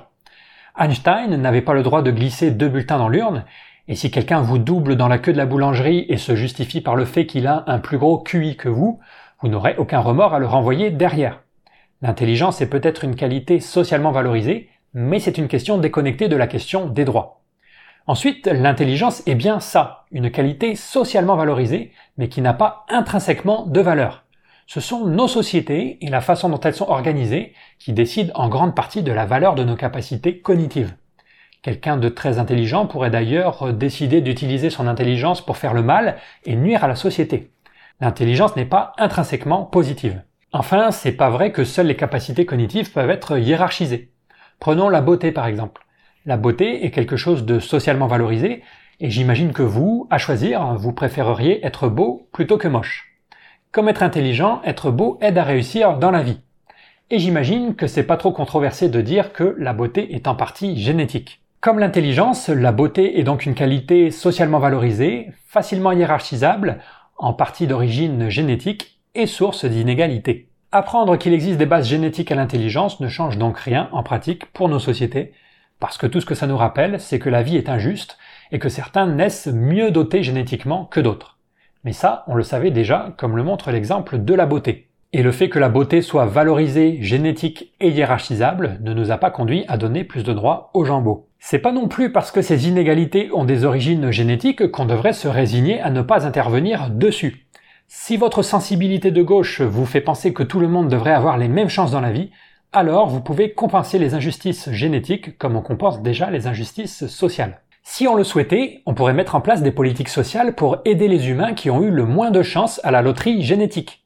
Si on le souhaitait, si on trouvait ça juste et désirable pour nos sociétés, on pourrait même mettre en place des politiques sociales destinées à compenser les gens les moins beaux et les moins intelligents comme mes abonnés. On peut choisir de lutter contre les inégalités qu'on veut, et le fait que les inégalités aient une origine génétique plutôt que sociale ne change rien à l'affaire pour les politiques de gauche. Si vous n'êtes toujours pas convaincu, imaginez ce que vous feriez si vous appreniez qu'un de vos enfants a un léger retard mental d'origine génétique. Est-ce que cette information vous conduirait à abandonner cet enfant et à lui donner moins de droits qu'à ses frères et sœurs? Évidemment que non. Au contraire, cette information vous conduirait à renforcer votre attention et vos soins envers cet enfant qui n'a pas été aussi chanceux que les autres à la loterie génétique. Et peut-être qu'il existe quelque part dans le monde des parents qui, eux, se détourneraient de leur enfant malchanceux. Mais on voit mal en quoi ces potentielles dérives devraient avoir des implications sur ce que nous, on décide de faire avec nos enfants et sur ce que nos sociétés décident de faire avec eux. Comme le disait dans les années 70 Noam Chomsky, un célèbre intellectuel de gauche, sur le problème des origines de différences de capacités cognitives, pourquoi avoir des idées préconçues dans un sens ou dans un autre sur ces questions, et en quoi les réponses à ces questions ont-elles un rapport avec les pratiques sociales dans une société décente. Ce qu'il ne faut pas oublier non plus, c'est qu'on a déjà en place toutes les lois nécessaires pour lutter contre les dérives. Ces dérives, ce sont des discriminations tout simplement, et on a déjà des lois pour lutter contre ça. Si vous allez sur justice.fr, vous verrez que dans la liste des critères de discrimination interdits, on retrouve en troisième position les caractéristiques génétiques. Le fait que ce soit un critère parmi tant d'autres montre qu'il n'y a pas à avoir particulièrement peur du facteur génétique par rapport aux facteurs sociaux. En sciences sociales, on a par exemple découvert que les personnes issues de milieux défavorisés réussissent moins bien à l'université et ont généralement une moins bonne éducation. Cette découverte pourrait mener à des discriminations. Les employeurs pourraient décider de vous embaucher ou non sur la base du quartier où vous avez grandi, et les universités pourraient décider de ne plus accepter les pauvres juste pour améliorer leurs statistiques. Évidemment, c'est pas ce qu'on fait, puisqu'aujourd'hui, on a plutôt pris l'habitude d'essayer de résoudre les inégalités plutôt que de s'en servir pour discriminer. Et même si certains essaieront toujours de discriminer, on a des lois pour contrôler ça. Dans tous les cas, ces dérives potentielles ne conduisent pas à condamner la recherche en sciences sociales qui a découvert l'importance de la pauvreté sur le niveau d'éducation. C'est exactement la même chose qui devrait se passer avec la recherche en génétique. Les origines génétiques des comportements ne nous empêchent pas d'essayer de résoudre les inégalités qui en découlent, et s'il existe toujours des risques de discrimination, on a déjà des lois en place pour les minimiser. De façon générale, ce n'est pas parce qu'une petite partie de la population pourrait se servir de certaines informations pour discriminer qu'il faut laisser ces personnes décider de ce qu'on a le droit d'étudier ou pas. Ce serait leur donner beaucoup trop d'importance. Tant que l'on continue à avoir confiance en nos valeurs morales, et tant que l'on maintient en place les lois qu'on a déjà sur la discrimination, il n'y a pas plus de raison de rejeter la recherche sur les origines génétiques des inégalités que la recherche sur leurs origines sociales.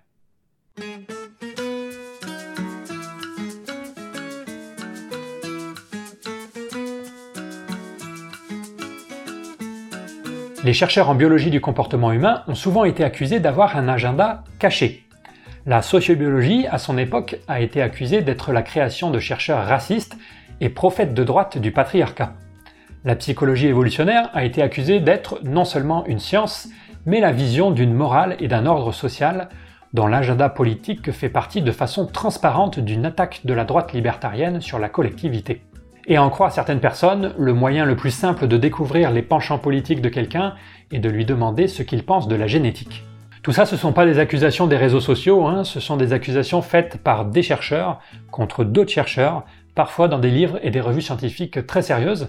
Ça vous montre un peu l'ambiance. Mais évidemment, ces personnes qui accusent s'embarrassent rarement de données pour appuyer leur dire, et pourtant, ces données existent, alors je vais vous les présenter. Déjà, il faut savoir, au cas où vous n'avez pas fréquenté les bancs de la fac, que le monde universitaire penche très franchement à gauche, que ce soit en France ou à l'étranger. Par exemple, par rapport à un citoyen français tiré au hasard, un universitaire a deux fois plus de chances d'être de gauche. Les universitaires en général sont de gauche, mais qu'en est-il des psychologues évolutionnaires?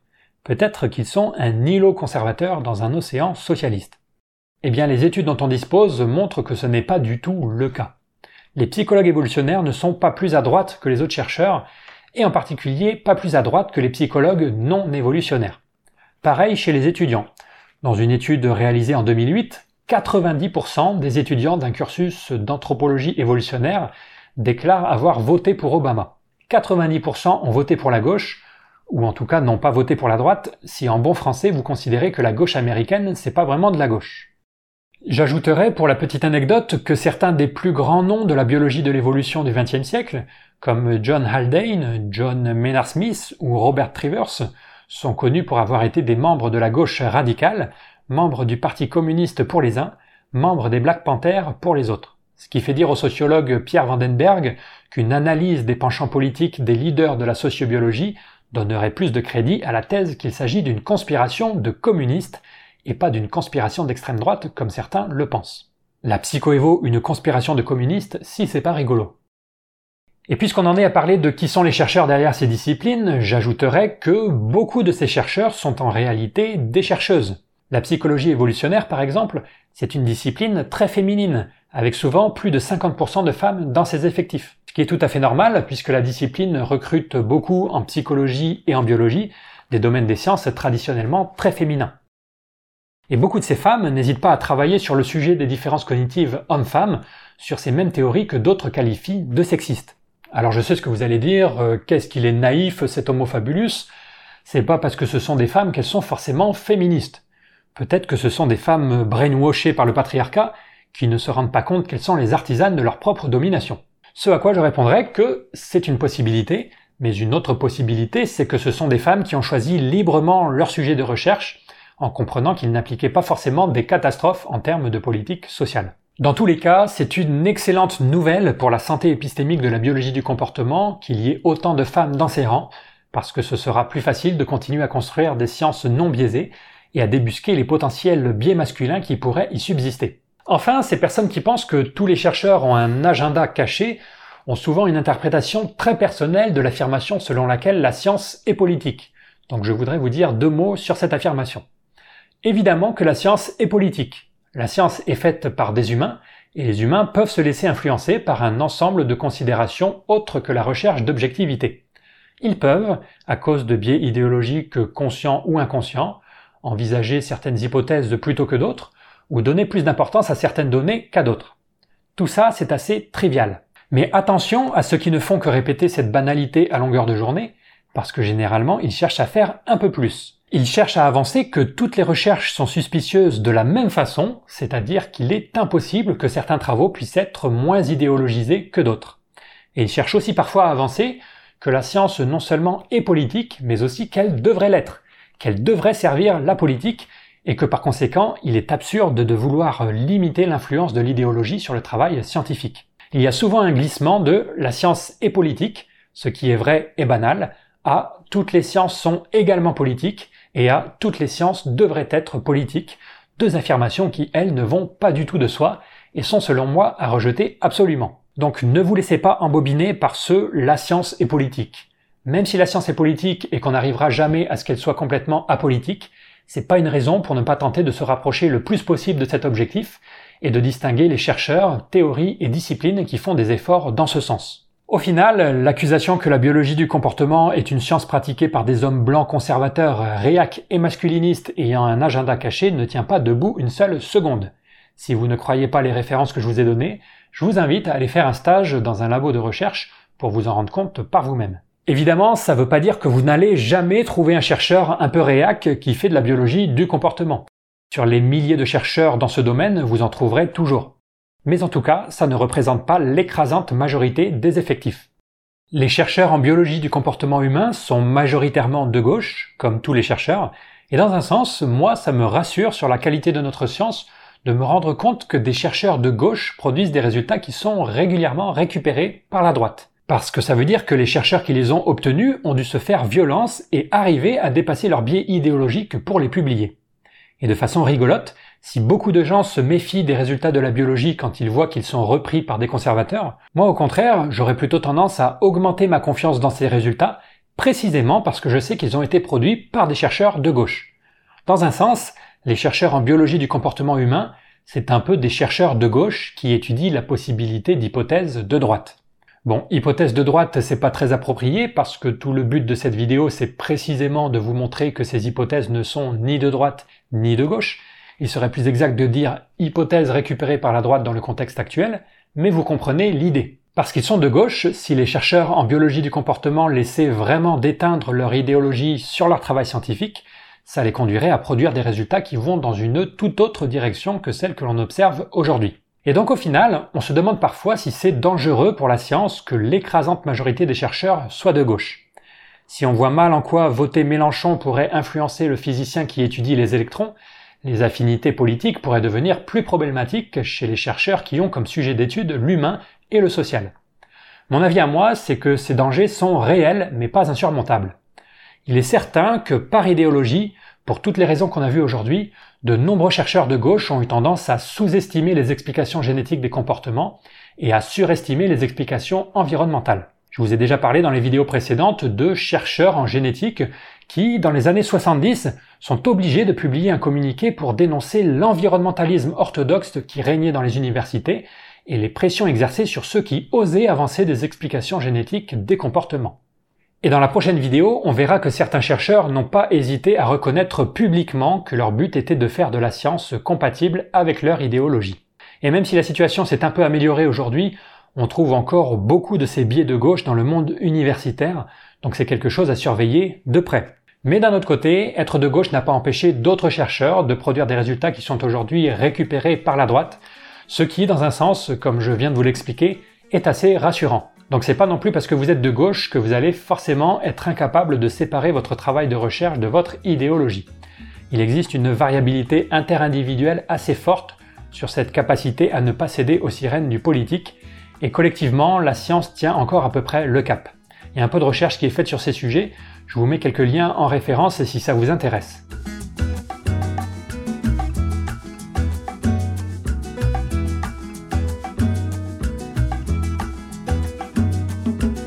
Dernier point que je voudrais aborder dans cette partie, les leçons qu'on peut tirer de l'histoire. On l'a vu, une des raisons pour lesquelles la biologie du comportement est souvent rejetée, c'est à cause de ses connexions avec les dérives morales du XXe siècle, et notamment l'eugénisme et le nazisme. Alors je vais évidemment pas nier ces connexions qui sont documentées. On pourrait toujours questionner la force de ces connexions, car les historiens ne feront jamais passer la théorie de l'évolution devant la misère pour expliquer l'ascension au pouvoir des nazis, et on est fortement en droit de douter qu'Hitler n'aurait pas commis ces crimes si la théorie de l'évolution n'avait pas existé. Mais c'est pas de ça que je veux discuter. Ce sur quoi je veux insister, c'est que quand on cherche à tirer des leçons de l'histoire, il faut le faire sans choisir uniquement les exemples qui nous arrangent.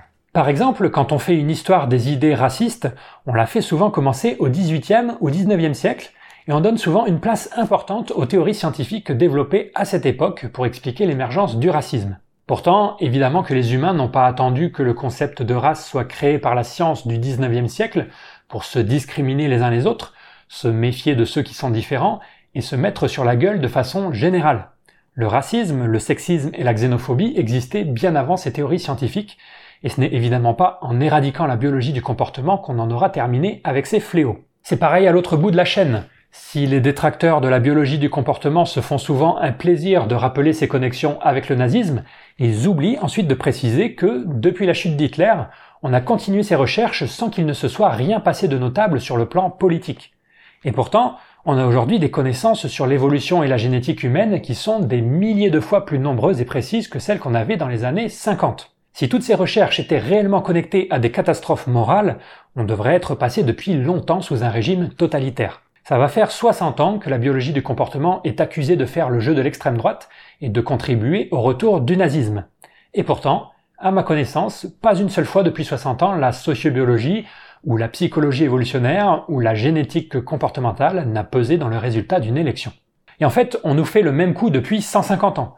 À chaque fois qu'il y a eu une avancée en génétique ou en biologie du comportement humain depuis 150 ans, des personnes ont prédit que la fin de l'humanité était proche. Quand Darwin a présenté sa théorie de l'évolution, on a eu peur qu'elle ne fasse s'effondrer la société. Dans les journaux en 1871, on écrit que si la théorie de l'évolution est vraie, la plupart des individus sérieux seront contraints d'abandonner ces principes par lesquels ils ont tenté de mener de nobles et vertueuses existences. Pourtant, 150 ans plus tard, nos sociétés sont toujours là et bien plus égalitaires qu'au XIXe siècle. Quand la sociobiologie est apparue dans les années 70, rebelote, on a crié au retour du nazisme. Et si c'est vrai qu'il y a eu des récupérations de l'extrême droite, ça n'a pas empêché les progrès sociaux qu'on a connus depuis les années 70. Quand on a lancé dans les années 90 le projet Génome humain visant à séquencer tout l'ADN du génome humain, ça a encore provoqué une levée de boucliers de personnes qui ont eu peur qu'on montre que toutes les caractéristiques d'une personne sont codées en dur dans les gènes. Une fois de plus, les catastrophes morales prédites n'ont pas eu lieu. Donc attention, quand vous regardez vers le passé pour évaluer la dangerosité de ces recherches, vous ne devez pas seulement vous focaliser sur les exemples où ça s'est très mal passé, en passant sous silence les centaines d'autres fois où les craintes alarmistes ne se sont révélées être rien d'autre que, pour reprendre une expression chère à la gauche, de la panique morale. Les leçons de l'histoire sont ambiguës. Et la raison pour laquelle ça s'est très bien passé des centaines de fois, c'est qu'une fois de plus, une politique sociale n'est jamais la conséquence directe de recherches scientifiques.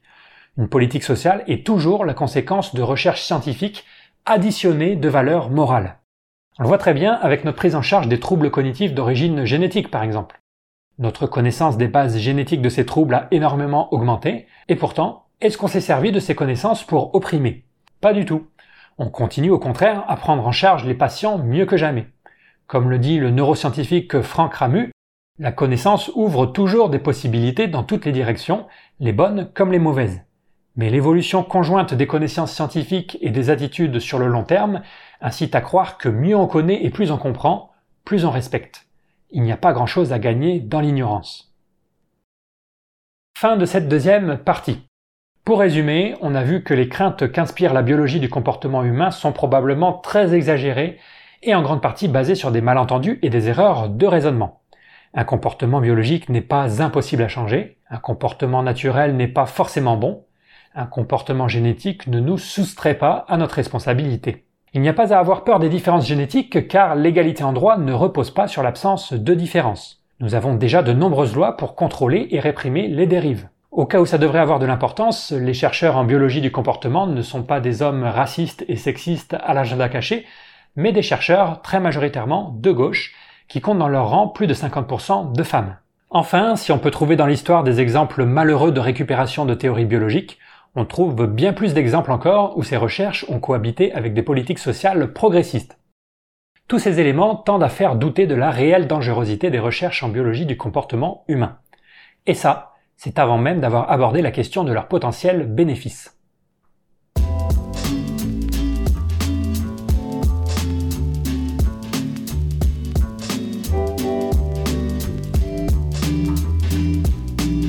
Je profite de cette petite pause pour vous diffuser deux informations. D'abord, je vous rappelle que les vidéos Homo Fabulus sont disponibles en podcast. Il s'agit simplement de la bande son de mes vidéos, donc vous serez parfois largué quand je commente un schéma par exemple, mais 90% des informations passent par l'oral, donc si les podcasts sont plus pratiques pour vous, vous serez sûrement content de cliquer sur le lien qui se trouve en description. Si vous écoutez un podcast, n'oubliez pas que derrière chaque affirmation que je fais se trouve une référence. Une vidéo comme celle d'aujourd'hui, par exemple, c'est plus de 150 références. Mais vous ne le verrez pas, bien sûr, dans le podcast. Et ensuite, je vous rappelle que mon livre est toujours en vente.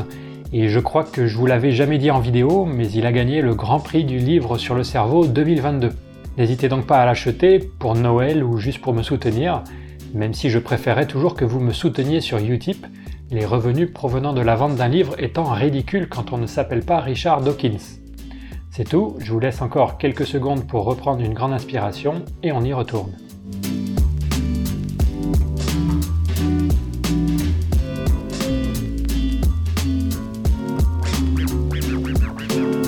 Avant de démarrer cette partie, je vais repréciser un point important. Il y en a peut-être certains d'entre vous qui vont trouver ça bizarre qu'après avoir défendu l'idée que la science n'avait rien à dire en matière de politique, je vais affirmer que la biologie pourrait aider le progrès social. Mais je n'ai pas dit que la science n'avait rien à dire en matière de politique. J'ai dit que les politiques sont toujours le résultat d'informations sur le monde additionnées de principes moraux.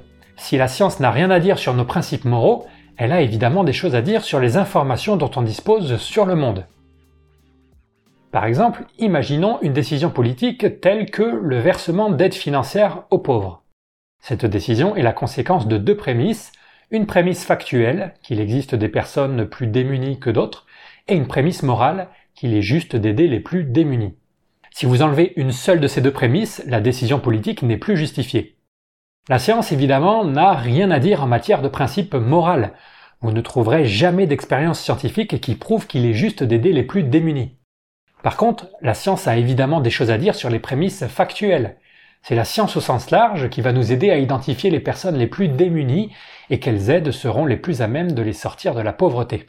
C'est dans ce sens-là que je vais essayer de montrer que la biologie peut être une alliée du progrès social. Non pas que la biologie puisse changer nos valeurs morales, mais qu'elle pourrait mettre en lumière des états du monde qui devraient intéresser la gauche parce qu'ils reflètent des inégalités.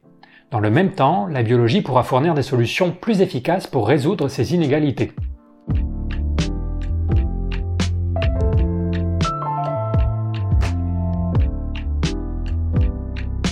Je vais commencer par faire un truc qu'il ne faut pas faire, utiliser des mauvais arguments pour défendre une bonne cause.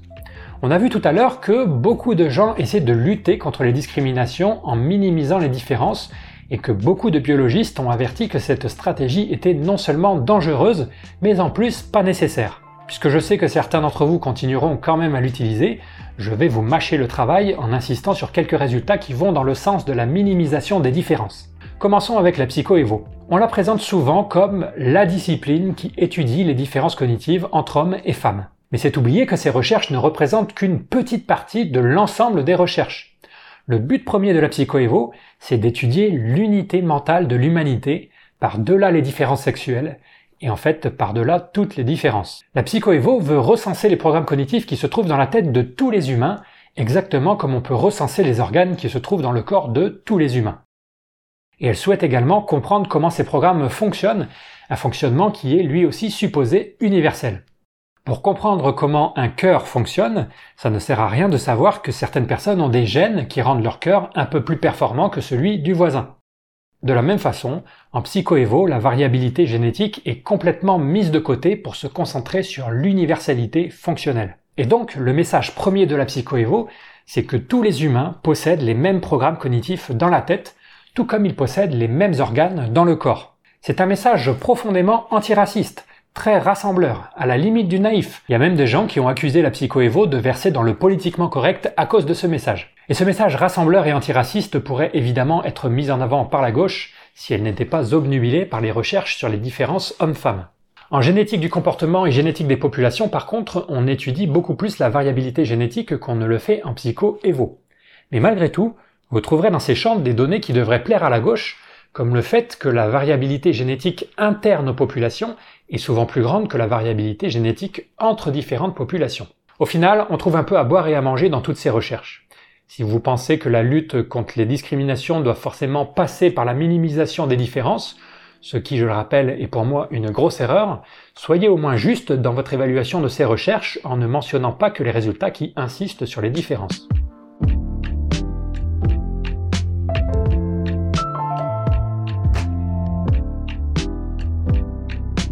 Si nier ou minimiser les différences entre humains pour lutter contre les discriminations est une stratégie dangereuse, se mettre à les embrasser renforcera automatiquement nos acquis sociaux. Car plus besoin de craindre qu'une nouvelle étude découvre une différence qu'on ignorait jusque-là, et plus besoin de craindre qu'un raciste modifie sa définition des races en une définition que la science ne pourra plus rejeter.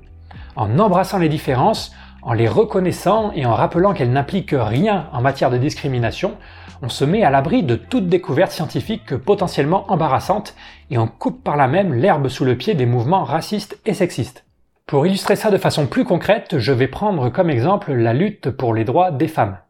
On l'a vu, parce que la biologie du comportement a découvert un certain nombre de différences cognitives entre hommes et femmes, que ces différences concernent parfois des sujets très sensibles comme la sexualité, et que ces différences vont souvent dans le sens des stéréotypes, de nombreux féminismes se sont complètement désintéressés de ces disciplines et les ont même combattues ardemment. Pourtant, féminisme et biologie du comportement ne sont pas nécessairement incompatibles. Ça fait plus de 30 ans que des chercheuses en sociobiologie et psychologie évolutionnaire s'attache à montrer qu'un féminisme darwinien est possible et qu'une grande partie de l'animosité envers la biologie du comportement est due à des incompréhensions. Ces féministes insistent pour dire que non seulement évolution et féminisme ne sont pas incompatibles, mais qu'en plus ils peuvent être alliés. Au contraire, continuer à rejeter et dénigrer plus longtemps ces recherches peut s'avérer très dangereux.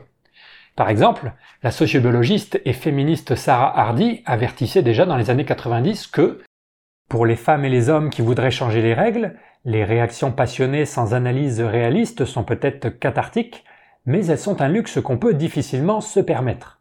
Elle repousse un dialogue qui doit avoir lieu entre les évolutionnistes et les féministes si nous voulons construire l'expérimentation actuelle en matière de droits des femmes sur des bases plus solides. Alors qu'est-ce qu'elle peut bien vouloir dire par là? En quoi la biologie peut donner des bases plus solides au féminisme? Et en quoi c'est dangereux de continuer à la rejeter plus longtemps? Pour vous expliquer ça, je vais vous raconter une petite anecdote personnelle.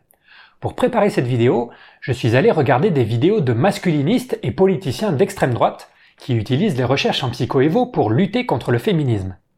En regardant ces vidéos, je m'attendais à trouver du paralogisme naturaliste à l'appel. C'est-à-dire que je m'attendais à trouver des affirmations du type les hommes et les femmes sont biologiquement différents, donc ça justifie qu'on les traite différemment. Et je m'attendais aussi à trouver des affirmations morales du type les hommes sont supérieurs aux femmes. Mais figurez-vous que j'ai quasiment pas trouvé de telles affirmations. La seule chose que ces personnes disent généralement, c'est qu'il existe des différences de comportement entre hommes et femmes qui sont en partie d'origine biologique ou génétique. C'est-à-dire que ces personnes disent des choses que la plupart des biologistes considèrent comme des banalités. Et pourtant, ça leur suffit pour convaincre leur auditoire que le féminisme c'est du n'importe quoi, précisément parce que beaucoup de branches du féminisme ont pris l'habitude de nier ou minimiser les différences biologiques et génétiques. Autrement dit, les réacs n'ont même plus besoin de faire des sophismes pour convaincre, ils n'ont même plus besoin de faire des affirmations morales dégueulasses, ils ont juste besoin de raconter des banalités scientifiques. Et c'est précisément pour ça qu'il est important que les féminismes et tous les mouvements pour la justice sociale se réapproprient toutes ces recherches en biologie, parce que sinon ça va devenir beaucoup trop facile pour les réacs de convaincre. C'est actuellement extrêmement facile de discréditer les mouvements pour la justice sociale, tellement ces mouvements sont déconnectés de l'état de l'art de la recherche en biologie. Comme le dit la généticienne du comportement Catherine Page Harden, on ne devrait pas donner aux extrémistes de droite un avantage rhétorique si facile en leur permettant de prendre de nouvelles découvertes empiriques pour des victoires morales. C'est aussi ça que voulait dire la sociobiologiste Sarah Hardy. Tout en reconnaissant que les avancées en faveur des droits des femmes sont réelles et importantes, elles restent très fragiles parce que basées sur des théories qui ont pris pour habitude de rejeter la littérature en biologie du comportement. Et après, figurez-vous que ça me retombe sur ma gueule à moi. C'est moi qu'on vient voir et à qui on demande mais pourquoi tu t'opposes pas aux dernières déclarations de machin et bidule qui utilisent la psychoévo à des fins politiques? Pourquoi? Mais parce que je ne peux pas. La plupart du temps, ces personnes se contentent d'énoncer des choses qui ne sont pas balayables facilement d'un revers de la main. Mais ça, c'est pas de ma faute à moi. C'est la faute à ceux qui, depuis 50 ans, ont fait reposer leur combat politique sur des affirmations scientifiques très fragiles et qui n'ont pas écouté ceux qui demandaient de cesser de faire reposer l'égalité en droit sur l'absence de différence. Pour moi, ceux qui disent Regardez, ces travaux sont récupérés par des masculinistes, c'est bien la preuve qu'ils sont dangereux et qu'il faut les combattre, se trompent sur le sens de la causalité. C'est parce que les militants pour la justice sociale ont rejeté ces recherches qu'aujourd'hui les masculinistes sont les seuls à les reprendre et qu'ils sont donc les seuls à s'en servir pour convaincre. La dangerosité des récupérations s'explique par la désertion de la gauche sur ces sujets. Comme le dit la féministe Grit van der Massen, je pense que les contre-offensives réactionnaires ont beaucoup à voir avec la perte de crédibilité des penseurs de gauche, qui sont dans un déni total des différences biologiques entre les hommes et les femmes.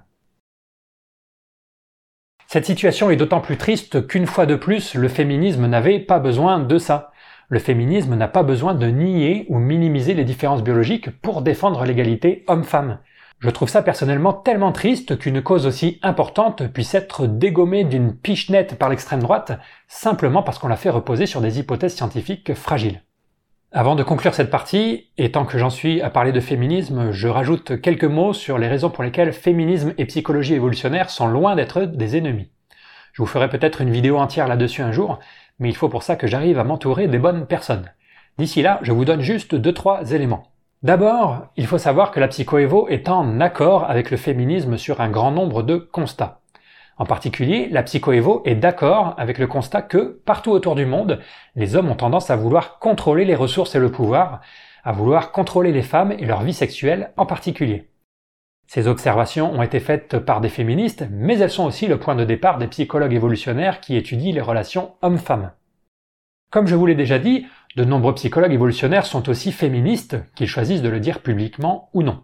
De nombreux textes ont été écrits sur ces sujets, Dès les années 80-90, je vous en mets quelques-uns en référence. Et rappelons-le, de nombreux chercheurs dans ces domaines sont des chercheuses dont la présence a déjà permis de débusquer des biais masculins qui s'y cachaient. Donc les chercheurs en psychoévo partagent une grande partie des observations des féministes et beaucoup partagent aussi leurs objectifs. C'est déjà pas mal. Là où ces chercheurs s'écartent des théories féministes traditionnelles par contre, c'est sur les explications de l'origine de la domination masculine. En psychoévo, la domination masculine n'est pas uniquement considérée comme un produit culturel, mais également comme le produit de stratégies reproductives évoluées qui servent les intérêts reproductifs des hommes. Dit plus simplement, en psychoévo, en sociobiologie et en écologie comportementale, on considère qu'au cours de l'évolution, les hommes ont eu un intérêt à essayer de contrôler la sexualité des femmes parce que ça maximisait la propagation de leurs gènes. D'ailleurs, quand on regarde chez nos cousins primates, on se rend compte qu'on n'est pas la seule espèce dans laquelle les mâles tentent de contrôler la sexualité des femelles. Mais, et c'est là que ça devient intéressant, ça n'est pas systématique. Il existe certaines espèces chez qui on ne trouve aucune domination et d'autres espèces dans lesquelles la domination va dépendre des conditions environnementales. Il se trouve que, malheureusement, pour différentes raisons sur lesquelles je ne m'étends pas, l'espèce humaine a longtemps vécu dans des conditions qui favorisaient cette domination. Mais ça ne veut absolument pas dire qu'on ne peut rien y faire.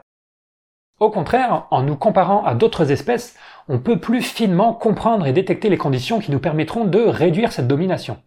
Et c'est une énième illustration du fait que c'est pas parce que quelque chose est évolué ou biologique qu'on ne peut pas le changer. Même si les hommes ont évolué des programmes cognitifs qui les poussent à essayer de contrôler la sexualité des femmes, comme c'est le cas dans d'autres espèces de primates, ça ne veut absolument pas dire qu'on ne pourra rien y faire, et encore moins que cette domination est justifiée.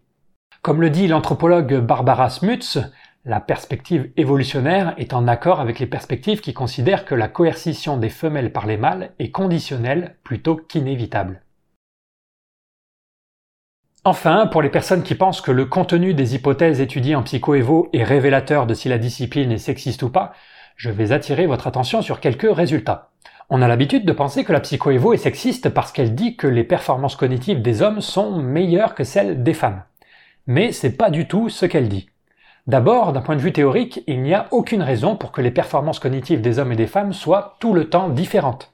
La psychoévo ne postule des différences que dans les domaines où, au cours de l'évolution, les hommes et les femmes n'auront pas été confrontés exactement aux mêmes problèmes de survie ou à la même intensité de problèmes. Étant donné qu'énormément des problèmes de survie et de reproduction ont été les mêmes pour les hommes et les femmes, on s'attend à ce que les hommes et les femmes soient en grande partie identiques d'un point de vue cognitif. Mais surtout, quand la psychoévo montre qu'il y a des différences, elles ne sont pas toujours en faveur des hommes. C'est faux et mensonger de présenter la psychoévo comme la discipline qui montre que les hommes sont supérieurs aux femmes cognitivement parlant. Parfois les hommes sont meilleurs pour effectuer une tâche, mais parfois ce sont les femmes. Une fois de plus, tout dépend des problèmes de survie et de reproduction. À chaque fois qu'il aurait été plus important pour les femmes de résoudre un certain problème de survie ou de reproduction au cours de l'évolution, on pourra s'attendre à ce que leur psychologie soit plus performante pour réaliser la tâche cognitive associée. C'est la même chose pour les stéréotypes. On a parfois tendance à penser que la psychoévo ne fait que confirmer les stéréotypes négatifs sur les femmes. Mais elle confirme tout autant les stéréotypes négatifs sur les hommes, et elle déconstruit parfois des stéréotypes négatifs sur les femmes. Par exemple, la psychoévo et la sociobiologie ont montré que les femmes ne sont pas les êtres passifs et sans défense qu'on a parfois dépeints notamment en matière de choix de partenaires sexuels, ce sont souvent les femmes qui ont la main, au moins dans les sociétés où leurs droits ne sont pas réduits au minimum. C'est quelque chose qui avait marqué la féministe Carla Fer, qui raconte qu'à son premier cours de psychoévo à la fac, elle avait été choquée et émerveillée d'entendre une théorie scientifique qui présente les femmes comme actives et dont les choix sont importants, alors que dans son éducation, on lui avait toujours présenté les femmes comme passives et absentes. La psychoévo a aussi confirmé plein de stéréotypes négatifs sur les hommes. En fait, s'il y a un sexe dont la psychoévo donne une mauvaise image, ça serait plutôt le masculin. La psychoévo a montré que les hommes étaient plus violents que les femmes, plus agressifs, qu'ils avaient plus tendance à prendre des risques stupides ou à être infidèles. Malheureusement, ces résultats sont très largement ignorés dans les milieux féministes, parce que dire que les hommes sont naturellement plus infidèles, par exemple, ça ressemble à une forme de justification. On a peur que ça permette aux hommes de se déresponsabiliser. Ce qui fait qu'au final, quand la biologie du comportement peint un portrait positif des hommes, on crie au sexisme, mais quand elle peint un portrait négatif des hommes, on crie aussi au sexisme. Peu importe ce que montre la biologie du comportement, elle sera accusée de sexisme. Donc si vous voulez vraiment évaluer toutes ces recherches de façon juste, il faut absolument vous sortir de tous les biais et incompréhensions que l'on a vus en première partie. Voilà deux trois trucs que je voulais vous dire sur ce sujet du féminisme. Pour aller plus loin, je ne peux que vous encourager à lire des féministes darwiniennes dans le texte, et notamment ce livre de Grit van der Massen, qui a une histoire intéressante puisqu'elle a commencé par être une féministe carrément hostile à la biologie du comportement, avant de changer d'opinion et de devenir féministe darwinienne.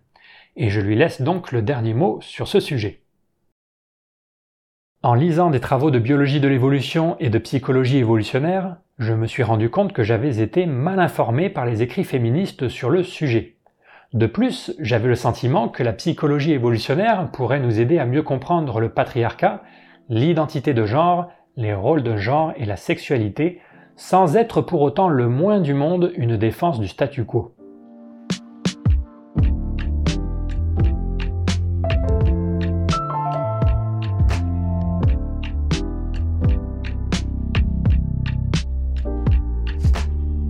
Les apports de la biologie du comportement aux politiques publiques peuvent se diviser en deux catégories. Les apports qui relèvent plus du domaine de la science-fiction à l'heure actuelle, mais qui sont quand même à garder dans un coin de la tête, et les apports qui sont beaucoup plus concrets et pourraient être obtenus dès demain. Dans la catégorie science-fiction d'abord, on trouve tout ce qui est éducation et médecine personnalisée, c'est-à-dire les espoirs d'offrir une éducation ou des soins plus adaptés à chaque individu en ayant pris connaissance de son génome. Commençons par l'éducation. Actuellement, le postulat qui sous-tend nos politiques éducatives, c'est que tous les humains sont les mêmes à la naissance d'un point de vue cognitif. C'est pour ça qu'on donne la même éducation à tout le monde, car ça devrait suffire à donner à tout le monde les mêmes chances dans la vie. Mais imaginez que les humains ne naissent pas égaux cognitivement parlant, et que des différences génétiques expliquent en partie ces différences cognitives. Dans ce cas, donner la même éducation à tous n'est plus suffisant pour donner les mêmes chances à chacun dans la vie. Une politique de gauche devrait plutôt essayer de compenser ces inégalités génétiques de la même façon qu'on compense déjà les inégalités sociales. Donner la même éducation à chacun ne fera que conserver les inégalités présentes au départ. Comme le dit le philosophe Thomas Nagel, l'idée de gauche de même traitement pour tous garantit que l'ordre social reflètera et probablement amplifiera les distinctions initiales produites par la nature.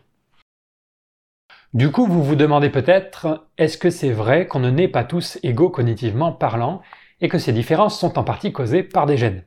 Et la réponse est oui. On a trouvé des allèles, c'est-à-dire des versions de gènes, qui sont associées à des variations de l'intelligence ou du niveau d'étude. C'est assez compliqué de vous expliquer en quelques mots ce que veut dire exactement cette phrase. Il s'agit de recherches faites dans le domaine de la génétique comportementale et j'aurais besoin d'une série de vidéos aussi longues que celle sur la psychoévo pour vous expliquer ce qui se fait là-dedans. Vous pouvez aller voir la chaîne de Sangène si vous voulez une bonne introduction à ces sujets. Mais j'essaie de vous donner quand même rapidement quelques clés. D'abord, il faut bien prendre conscience qu'on n'a pas trouvé un seul gène ou quelques gènes associés au niveau d'étude. On en a trouvé des milliers. Et chacun de ces gènes, ou plutôt chacun de ces allèles, a un effet minuscule. Un allèle typique va être associé à une augmentation de la durée d'étude de quelques jours seulement. Mais, quand on additionne les effets de ces milliers d'allèles, on observe au final des variations importantes du niveau d'étude entre ceux qui ont beaucoup de tels allèles et ceux qui en ont peu. Ensuite, on a très peu d'informations sur comment ces allèles impactent le niveau d'étude. Ça pourrait être par des voies très directes comme la modification des circuits neuronaux, mais ça pourrait aussi être par des voies beaucoup plus indirectes et dépendantes de la présence d'un certain environnement social, parce que, comme j'espère que c'est clair maintenant pour vous, les environnements sont toujours importants pour déterminer la façon dont un gène va s'exprimer. Donc une fois de plus, ce ne sont pas des études qui doivent nous rendre pessimistes sur la possibilité d'améliorer le niveau d'étude. En fait, comme on va le voir dans deux secondes, l'environnement reste toujours prépondérant pour expliquer le niveau d'étude. Ce que disent simplement ces recherches, c'est que les gènes ne comptent pas non plus pour du beurre. Ces recherches ne veulent pas non plus dire que si vous naissez avec beaucoup d'allèles associés à un fort niveau d'études, vous allez forcément faire beaucoup d'études. Il y a tellement de paramètres qui entrent en jeu qu'on ne peut pas avoir de certitude en ce qui concerne la trajectoire d'un humain en particulier. Exactement comme tout à l'heure je vous disais que naturel ne veut pas dire dont l'issue est certaine, génétique ne veut pas non plus dire dont l'issue est certaine. On parle de tendance statistique, pas de certitude. Ces résultats sont aussi extrêmement localisés, dans le sens où ils ne sont valables que dans l'environnement et sur la population qu'on a testée. Si demain on refait exactement la même étude mais dans un environnement différent ou sur une autre population, peut-être qu'on trouvera que ce sont des allèles complètement différents qui expliquent le niveau d'étude.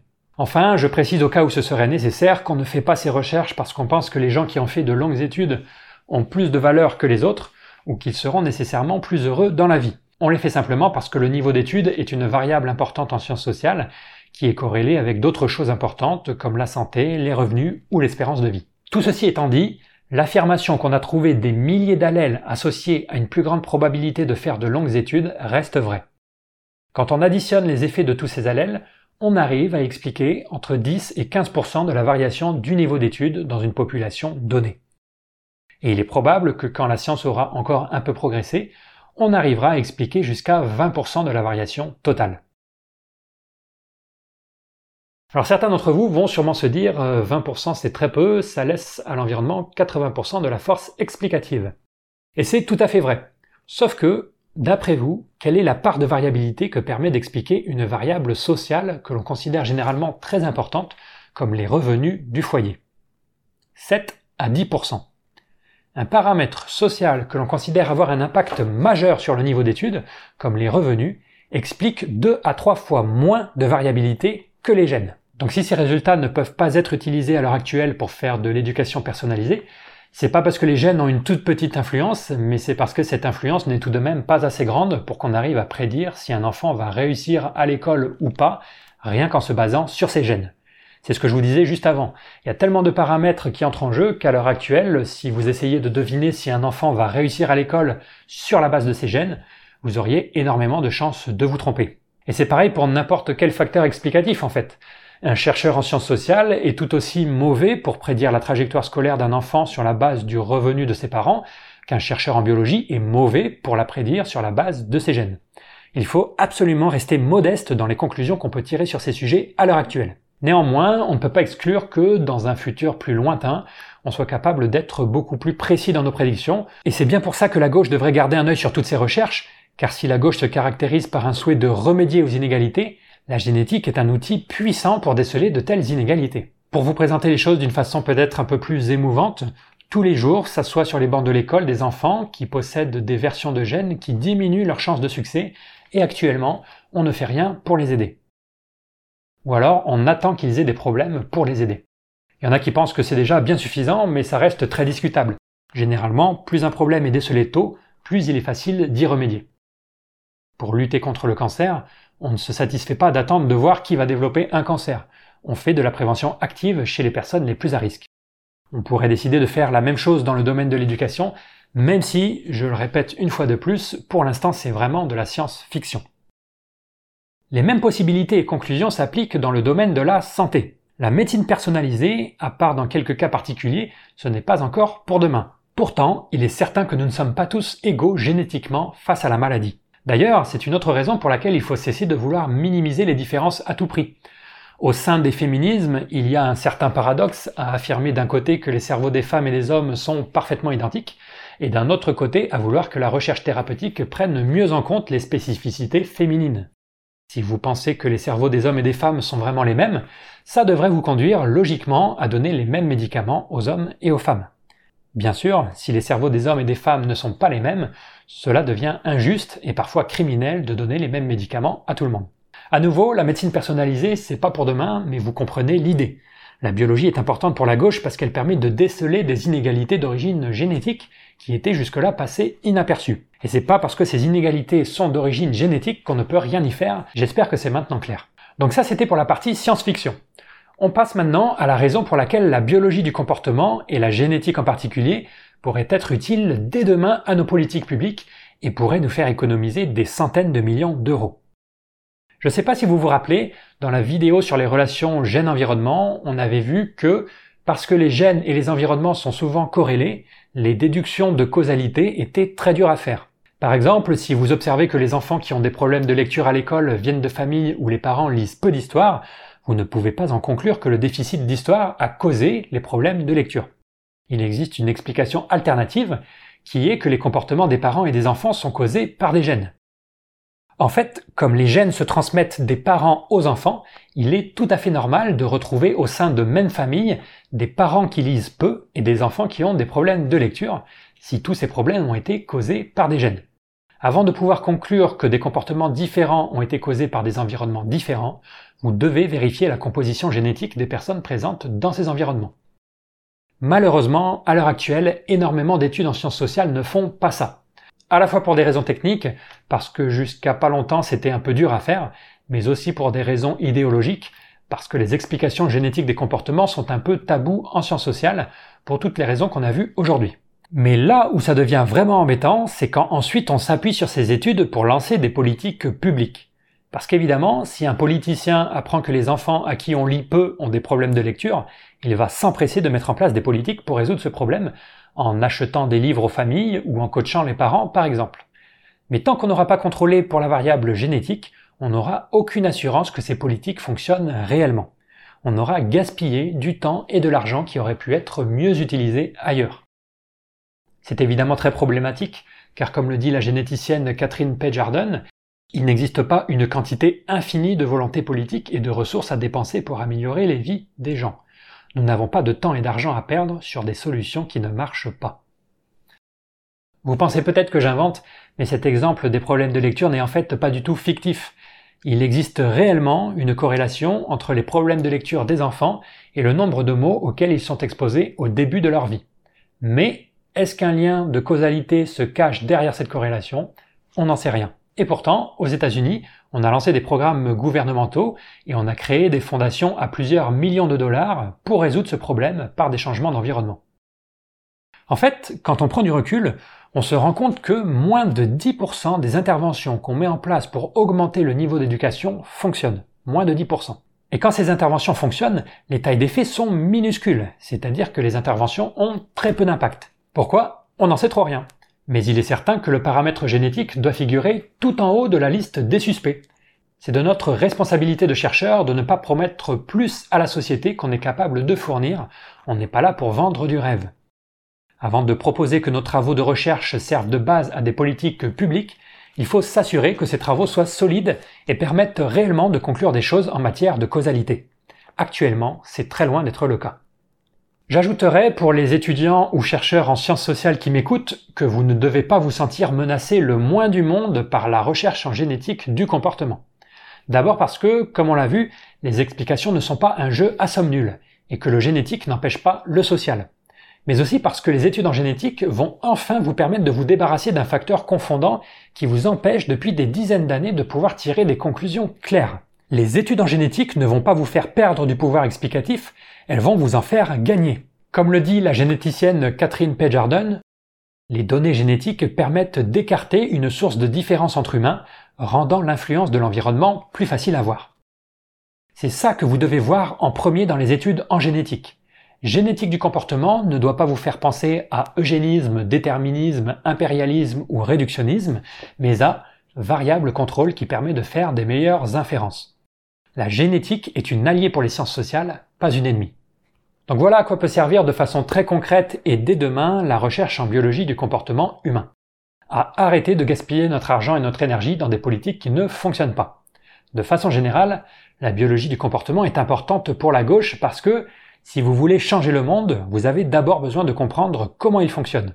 C'est Francis Bacon qui a résumé cette idée de la façon la plus simple et élégante qui soit. On ne commande à la nature qu'en lui obéissant. Si la nature, au sens large, incluant les sociétés humaines, vous dérange, si vous voulez la changer, le seul moyen de le faire est d'abord de comprendre comment elle fonctionne. Et comme les sociétés humaines sont les produits de l'activité d'êtres vivants, vous ne pourrez pas faire l'économie de la biologie pour ça.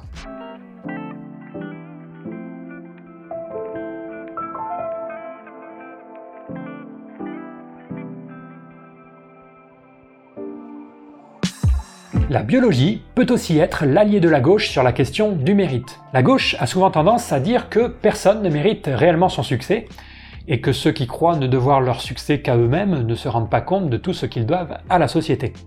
Ce à quoi les self-made men répondent généralement que leur succès est plutôt dû à leur force de travail, leur abnégation, leur sacrifice, leur prise de risque, etc. Ils vont dire, même si la société a été importante, j'ai quand même dû me lever chaque matin pour aller bosser, et me mettre des coups de pied au cul les jours où d'autres seraient restés sur leur canapé. C'est pas d'être un bon cogneur qui compte. L'important, c'est de se faire cogner et d'aller quand même de l'avant. C'est de pouvoir encaisser sans jamais, jamais flancher. Et vous voulez que je dise quoi? Ces self-made men ont entièrement raison. Leur succès est bien en partie dû à leur qualité intrinsèque, à leur force de travail, leur courage, leur abnégation, leur ténacité et leur intelligence. Mais ce que ces self-made men oublient, c'est qu'ils n'ont absolument rien fait pour mériter ces qualités intrinsèques, puisqu'elles leur viennent entièrement de leur génétique et de leur environnement. Et évidemment, on ne mérite pas ces gènes plus que l'environnement dans lequel on est. Absolument toutes les capacités cognitives que l'on mobilise pour réussir dans la vie sont en partie déterminées par des gènes. C'est un résultat qui va peut-être en surprendre certains d'entre vous, parce que c'est un autre sujet tabou en France, mais chaque aspect de notre psychologie, et même chaque aspect de notre vie, est en partie déterminé par nos gènes. C'est ce qu'on appelle la première loi de la génétique comportementale, qui fait consensus depuis au moins 20 ans dans le domaine. Le caractère et la personnalité, en partie déterminés par des gènes. Le bien-être dans la vie, en partie déterminé par des gènes. L'âge au premier rapport sexuel, en partie déterminé par des gènes. La probabilité de faire une dépression, en partie déterminée par des gènes. Et évidemment, comme on vient de le voir, le niveau d'études et le salaire sont aussi en partie déterminés par des gènes. Absolument tous les aspects de nos vies sont en partie déterminés par des gènes, tout simplement parce que tout ce qu'on fait dans la vie, on le fait avec un corps et un cerveau, et que ces tas de matières sont influencés par des gènes. Et donc même toutes ces qualités qui sont mises en avant par les personnes qui ont réussi, la ténacité, la prise de risque, la résilience face à l'échec, le contrôle de soi, et même la capacité à lever son cul du canapé, toutes ces qualités sont en partie déterminées par des gènes. Votre succès dans la vie ne vous est pas tombé tout seul dessus, vous avez bien dû travailler pour l'obtenir, mais toutes les capacités cognitives que vous avez mobilisées pour faire ce travail sont la conséquence de gènes et d'environnement que vous n'avez rien fait pour mériter. N'en déplaise au coach en liberté financière, personne ne mérite son succès. Quand Cristiano Ronaldo dit qu'avec du travail dur et de l'acharnement tu peux réussir tout ce que tu veux, il se fourre le doigt dans l'œil. Non seulement parce que s'il était né en Somalie plutôt qu'au Portugal, il n'aurait jamais pu devenir ce qu'il est devenu, mais également parce que s'il était né au Portugal avec des gènes un peu différents, il n'aurait jamais pu non plus devenir ce qu'il est devenu. Non seulement le physique, mais également le mental de Cristiano Ronaldo, sa persévérance, sa capacité à travailler, à supporter la douleur, sont sous l'influence de gènes qu'il n'a rien fait pour mériter. Le succès est bien une affaire de chance. Et donc, puisque le mérite est un concept qu'on oppose souvent aux tentatives de redistribution des richesses, il est très facile de voir en quoi la biologie sera une alliée précieuse pour la gauche dans ce combat. Tant que la gauche continuera à affirmer que le succès des riches est entièrement dû à l'environnement dans lequel ils ont grandi, les riches pourront rétorquer qu'il est aussi dû à leur qualité intrinsèque. Et ils auront parfaitement raison. Le seul moyen de faire sauter ce dernier bastion du mérite, c'est de reconnaître que le succès est effectivement dû à des qualités intrinsèques, mais d'ajouter dans la foulée que ces qualités sont le produit de gènes et d'environnement que l'on n'a rien fait pour mériter. Et c'est chez Darwin lui-même qu'on retrouve cette idée, puisqu'il avait déclaré un jour, en réfléchissant au problème du déterminisme, cette vue devrait inspirer une humilité profonde, personne ne mérite aucun crédit pour quoi que ce soit. La conclusion, c'est payer vos impôts avec le sourire et n'ayez pas peur de massivement taxer les bénéfices de ceux qui ont réussi, il n'y a aucune faute morale à ça. Et après, on va venir dire que la biologie du comportement, c'est un truc de droite. Oh là là, c'est la décadence. hein.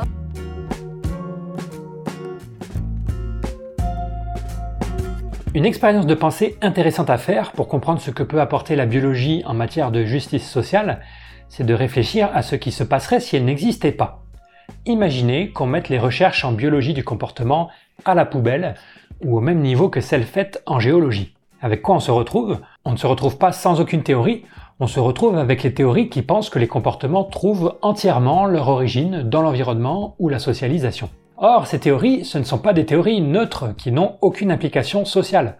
Une des implications les plus directes de ces théories, c'est de se mettre à penser qu'on peut modifier les comportements à sa guise. Cette idée peut avoir des conséquences dramatiques. Un exemple classique, ce sont les thérapies de conversion des homosexuels. Pendant une grande partie du XXe siècle, on a essayé de changer l'orientation des homosexuels parce qu'on croyait que cette orientation était la conséquence d'un choix ou de l'internalisation de pression sociale.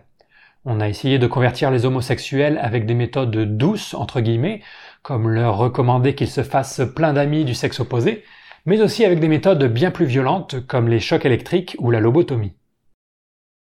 Et je dis au XXe siècle, mais aujourd'hui encore, certains pays et certaines personnes essaient de convertir les homosexuels. En 2014, le président de l'Ouganda a promulgué une loi pour durcir les peines contre l'homosexualité dans son pays, parce qu'il était persuadé que l'homosexualité avait des origines, je cite, même si ça veut pas dire grand chose, comportementales, pas génétiques. Même aux États-Unis, l'arrêt de ces conversions est tout récent. Pendant 40 ans, une organisation a essayé toutes sortes de méthodes pour convertir les homosexuels avant de se résoudre à fermer en 2012 devant ses échecs à répétition en s'excusant pour toute la douleur et les souffrances qu'elle avait causées. Et c'est là que la biologie vole au secours des opprimés en faisant remarquer que non, ces orientations sexuelles ne sont pas des choix ni le résultat d'une socialisation, mais en grande partie déterminées biologiquement. Alors vous, ça vous surprend et ça vous choque peut-être d'entendre ça, parce qu'en France c'est un autre sujet tabou. Mais aux États-Unis par exemple, l'idée que l'homosexualité est en grande partie d'origine biologique a été accueillie à bras ouverts par la gauche et par des associations qui se servent de ce caractère naturel pour défendre les droits des LGBT avec un certain succès. Les études montrent que les gens qui pensent que l'homosexualité est en partie génétique ont en général plus tendance à défendre les droits des homosexuels. C'est le fameux argument du Born This Way, je suis né ainsi, que je suis sûr vous avez déjà dû entendre. Alors je dis pas que c'est forcément la meilleure manière de défendre les droits des LGBT, parce que c'est à nouveau un exemple de paralogisme naturaliste, une application de l'idée que ce qui est naturel est bon. Mais ce que j'essaie de montrer, c'est que les théories et les résultats en biologie peuvent aussi bien être utilisés pour faire le bien que le mal, car ils sont très utiles pour s'opposer aux théories du tout culturel, qui donnent l'impression de pouvoir transformer les humains à leur guise. En fait, en fonction des traits que vous considérez, ce sont parfois les gens de gauche et parfois les gens de droite qui donnent de l'importance aux explications génétiques. L'exemple de l'homosexualité montre aussi que les chercheurs ne pourront jamais éviter les récupérations. Si les chercheurs montrent que l'homosexualité est génétique, certaines personnes essaieront de discriminer les homosexuels sur la base de ces gènes. Mais si les chercheurs montrent que l'homosexualité est le résultat d'une socialisation particulière, d'autres essaieront de convertir les homosexuels en les socialisant d'une autre manière. Comme le dit le neuroscientifique Franck Ramu, il ne sert à rien de reprocher aux chercheurs leurs résultats et leurs implications présumées. Quoi qu'ils trouvent, certains s'en serviront pour faire avancer leur propre programme idéologique. Autrement dit, l'intolérance précède la connaissance. Ceux qui veulent discriminer trouveront toujours dans la science des justifications. La seule parade possible à toutes ces récupérations, c'est encore une fois ce qu'on a vu dans la partie précédente. Rappeler que le fait d'aimer un humain du même sexe n'est pas une faute morale, que ce principe est inattaquable par la science et qu'il est complètement indépendant de ce qu'on pourrait découvrir dans le futur sur les bases biologiques de l'homosexualité. Peu importe ce que la science a découvert ou va découvrir sur ce sujet, cela n'aura en soi aucune conséquence sur nos politiques sociales. Un peu dans le même genre d'idée, on a vu tout à l'heure que certaines personnes ont peur de la génétique du comportement parce qu'elle pourrait déresponsabiliser. Mais si, au lieu de dire déresponsabiliser, on disait déculpabiliser.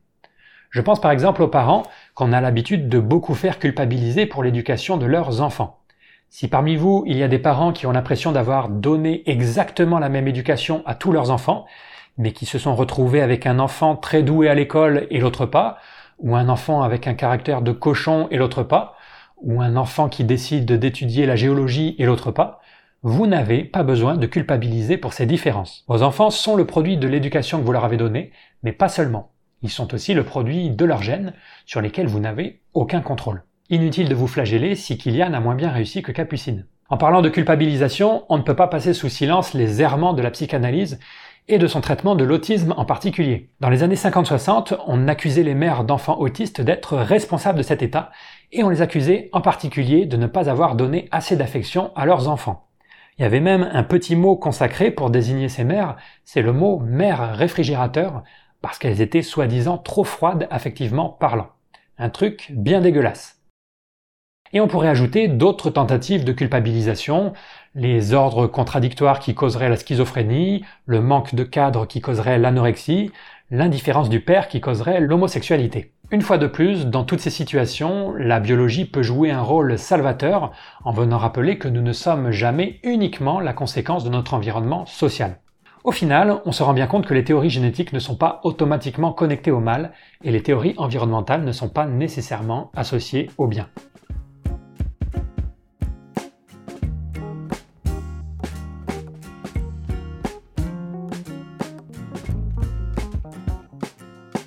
La notion de nature humaine a souvent été crainte et rejetée par la gauche. Toujours pour la même raison, la crainte que les conservateurs ne se servent de cet argument pour justifier le statu quo et rejeter les comportements qui seraient contre nature. Pourtant, le concept de nature humaine est non seulement très utilisé en sciences et en philosophie, mais il est également un outil qui peut être utile à la gauche. Et pour vous expliquer pourquoi, je dois vous raconter une petite histoire. On est en 1976, un an après la sortie du livre Sociobiology le livre fondateur de la discipline éponyme qui a fait scandale pour avoir suggéré qu'on pouvait mieux comprendre le comportement humain à la lumière de la théorie de l'évolution. Pour essayer de contrer cette discipline naissante, des chercheurs et militants forment des groupes de travail qui se réunissent sur les campus d'université. Un de ces groupes de travail, modestement intitulé Groupe d'études de la sociobiologie pour la science et pour le peuple, décide d'inviter un des intellectuels de gauche les plus renommés de l'époque, en la personne de Noam Chomsky. Chomsky, je vous en ai déjà parlé, c'est un linguiste très important qui est considéré comme un des pères fondateurs des sciences cognitives. Mais pour ce qui nous intéresse, c'est avant tout un intellectuel de gauche, très engagé, qui s'est notamment opposé à la guerre menée au Vietnam par les États-Unis. Donc ce groupe de lutte contre la sociobiologie se dit Tiens, on va inviter Chomsky. À coup sûr, une figure de la gauche radicale comme lui va démonter cette pseudo-discipline scientifique raciste et sexiste en un tour de main. Chomsky est invité et il est prévu qu'il donne une petite conférence.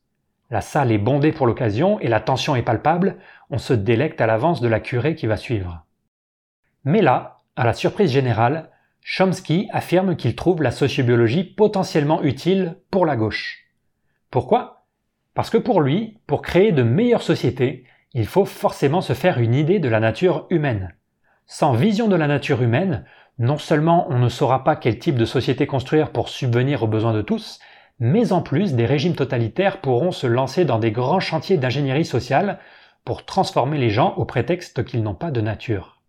Comme Chomsky l'écrit lui-même en 1975, si les gens sont, en fait, malléables et plastiques sans aucune nature psychologique essentielle, pourquoi ne pourraient-ils pas être contrôlés et forcés par ceux qui se réclament d'une autorité, d'une connaissance spéciale et d'une vision unique de ce qu'est le mieux pour ceux qui sont moins éclairés.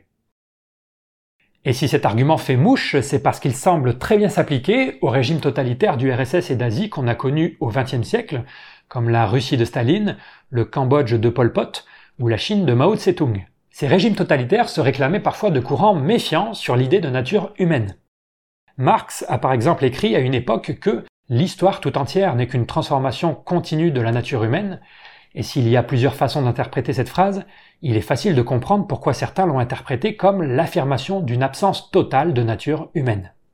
Et le problème, c'est que quand vous commencez à penser que la nature humaine n'existe pas et que ce sont les conditions sociales qui façonnent intégralement l'humain, vous allez avoir tendance à vous engager dans des grands chantiers d'ingénierie sociale, à essayer de changer les gens contre leur gré. L'écrivain russe Maxime Gorky proche de Lénine, dira par exemple que les classes ouvrières sont pour Lénine ce que le minerai est pour le métallurgiste, c'est-à-dire des trucs à façonner de la matière première. On retrouve la même idée chez Mao Tse-tung qui soutient que c'est sur une page blanche que s'écrivent les plus beaux poèmes. L'idée de base de ces régimes totalitaires de gauche, c'est de créer un homme nouveau, de changer la nature humaine pour la rendre non individualiste. Et tous ces régimes totalitaires, sans exception, ont conduit à des catastrophes en termes de vie humaine perdue. Même s'il n'existe pas 36 000 films d'Hollywood dessus, et même si beaucoup d'intellectuels de gauche ont eu tendance à fermer les yeux sur ces massacres au XXe siècle, ces idéologies ont conduit, comme le régime nazi, à des dizaines de millions de morts. Donc c'est très important que vous reteniez ça. Dire que l'humain n'a pas de nature et n'est que le produit de conditions sociales peut devenir aussi dangereux que dire que l'humain a une nature qui trouverait ses racines dans la biologie.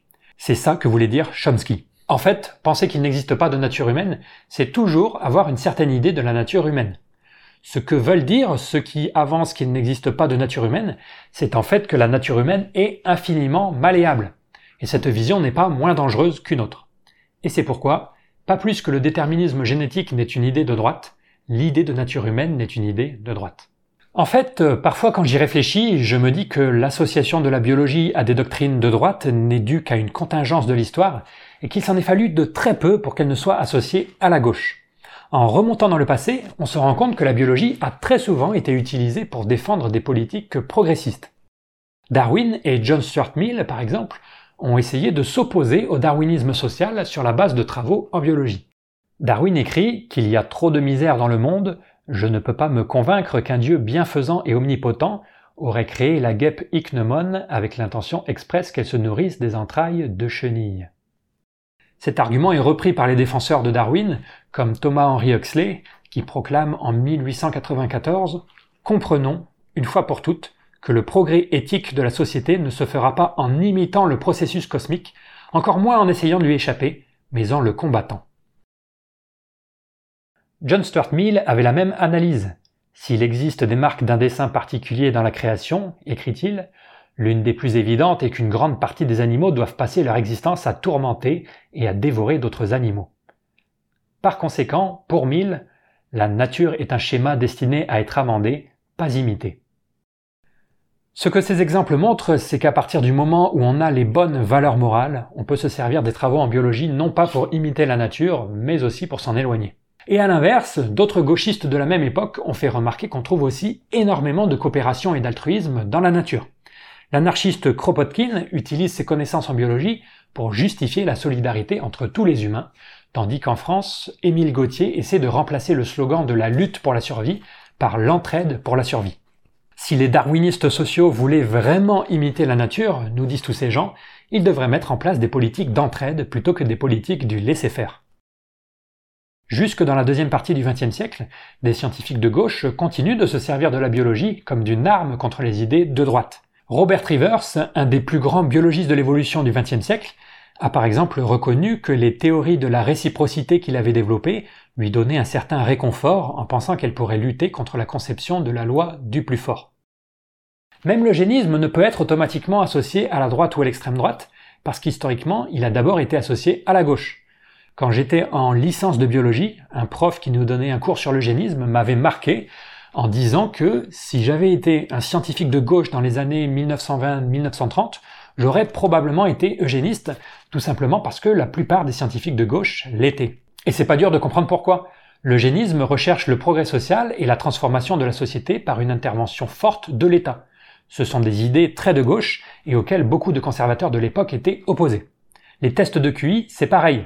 Aujourd'hui, ils sont pas mal décriés par la gauche, mais à la base, les tests de QI étaient censés aider le progrès social parce qu'ils permettaient de repérer les enfants doués qui n'avaient pas de parents assez riches pour leur payer d'études. Donc, tout au long de l'histoire, la biologie a été utilisée pour défendre des politiques conservatrices comme des politiques progressistes. Ce que ça illustre une nouvelle fois, c'est qu'il n'y a pas de connexion directe entre la recherche scientifique sur ces sujets et les politiques sociales les politiques sociales sont toujours le résultat de recherches scientifiques additionnées de valeurs morales, pas de recherche scientifique seule. Je pense qu'il n'y a pas de meilleur moyen d'illustrer ça que de réinsister une dernière fois sur le régime nazi et le régime de l'URSS. C'est quand même incroyable que les deux idéologies qui ont mené aux deux plus grandes catastrophes morales du XXe siècle étaient motivées par des théories qui font des affirmations diamétralement opposées sur la nature humaine. Le Troisième Reich était motivé par l'idée qu'il existe une nature humaine véritable et que certains humains sont plus proches de cette nature que d'autres, tandis que l'URSS était motivé par l'idée qu'il n'existe pas de nature humaine et que les humains sont infiniment malléables.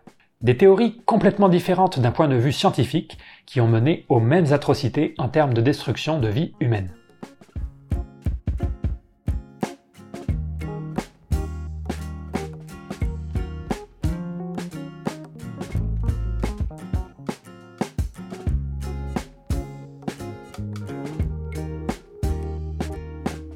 Le concept de nature humaine aide aussi à lutter contre le relativisme culturel, c'est-à-dire à lutter contre les gens qui disent on ne peut pas reprocher ce comportement à cette population parce que c'est dans leur culture.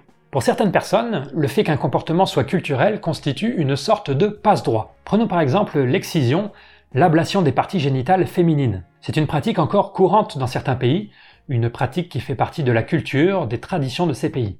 Or, si on apprenait qu'aujourd'hui en France, une personne avait maintenu au sol une petite fille pour lui couper les parties génitales puis les recoudre en ne laissant qu'un trou pour laisser passer l'urine et les règles, on serait tous horrifiés. Mais bizarrement, quand des millions de personnes font ça en même temps et depuis des centaines d'années, on appelle ça une culture, et alors que ça devrait devenir plus atroce encore, certains trouvent que ça en devient plus acceptable. Ce passe-droit accordé à la culture et aux traditions est très connecté avec l'idée que nos comportements sont le résultat d'une internalisation de normes sociales.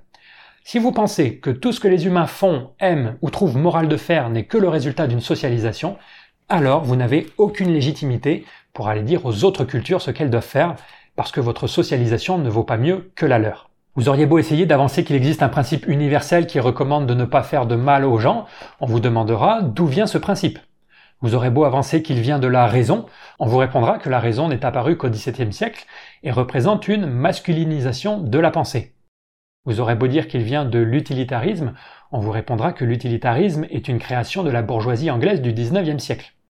L'idée de socialisation est donc connectée au relativisme culturel, et ce relativisme peut conduire à tolérer des tragédies morales. C'est pas une crainte complètement fictive sortie de mon chapeau. Regardez ce documentaire sur la guerre au Vietnam sont juxtaposés l'extrait d'un enfant vietnamien qui pleure son père décédé et la déclaration d'un général américain. Écoutez bien les propos de ce général.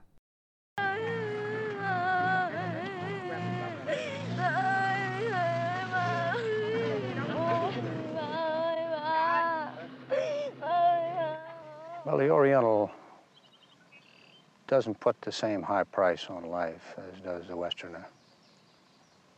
Life is plentiful, life is cheap in the Orient. And uh, as the uh, philosophy uh, of, uh, of the Orient uh, uh, expresses it, life is,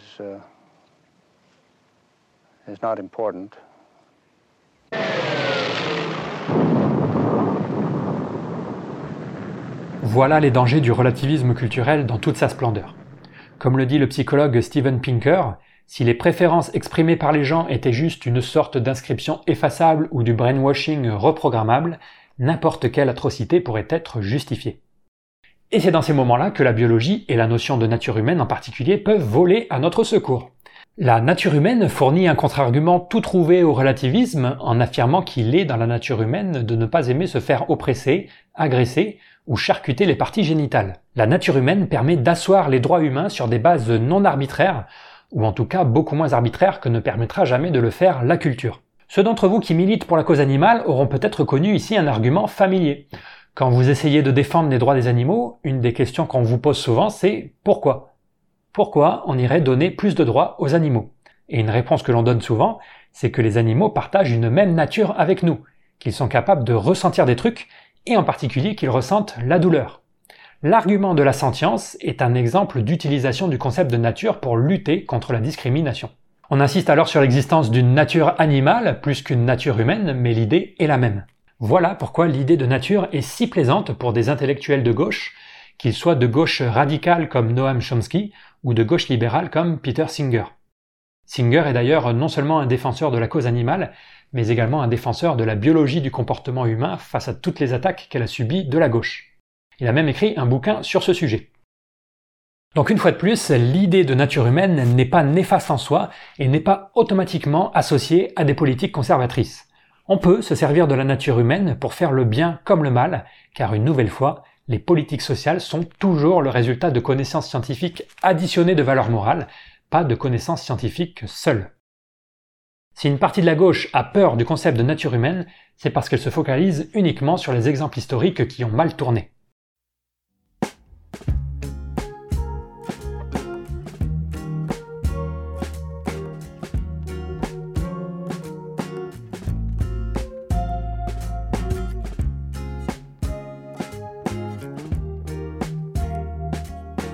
Voudrais terminer en revenant sur quelque chose qu'a dit euh, Noam Chomsky que la biologie du comportement pourra nous aider à identifier les besoins humains.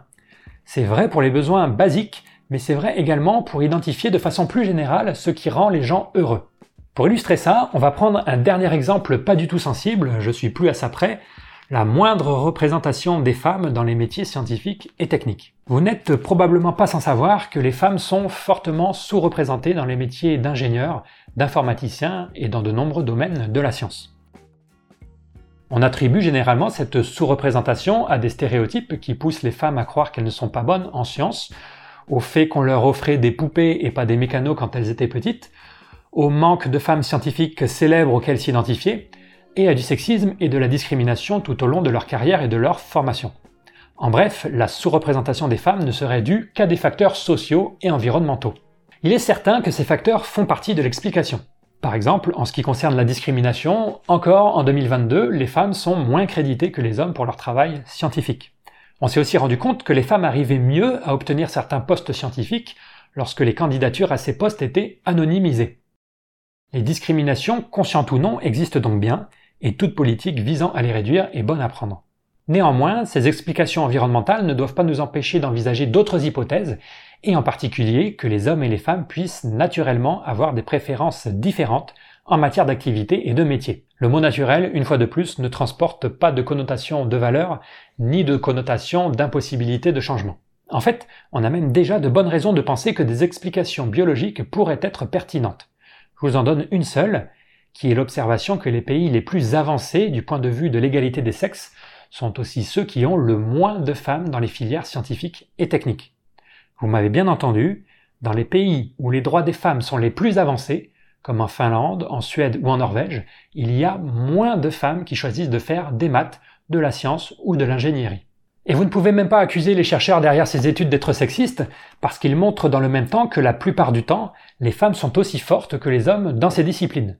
Les femmes sont aussi fortes en maths et en sciences que les hommes, mais elles décident de ne pas suivre de carrière scientifique et technique. Alors tout ça, c'est de la recherche en cours, je vais pas faire comme si on avait tout compris. Il y a différentes interprétations de ces observations.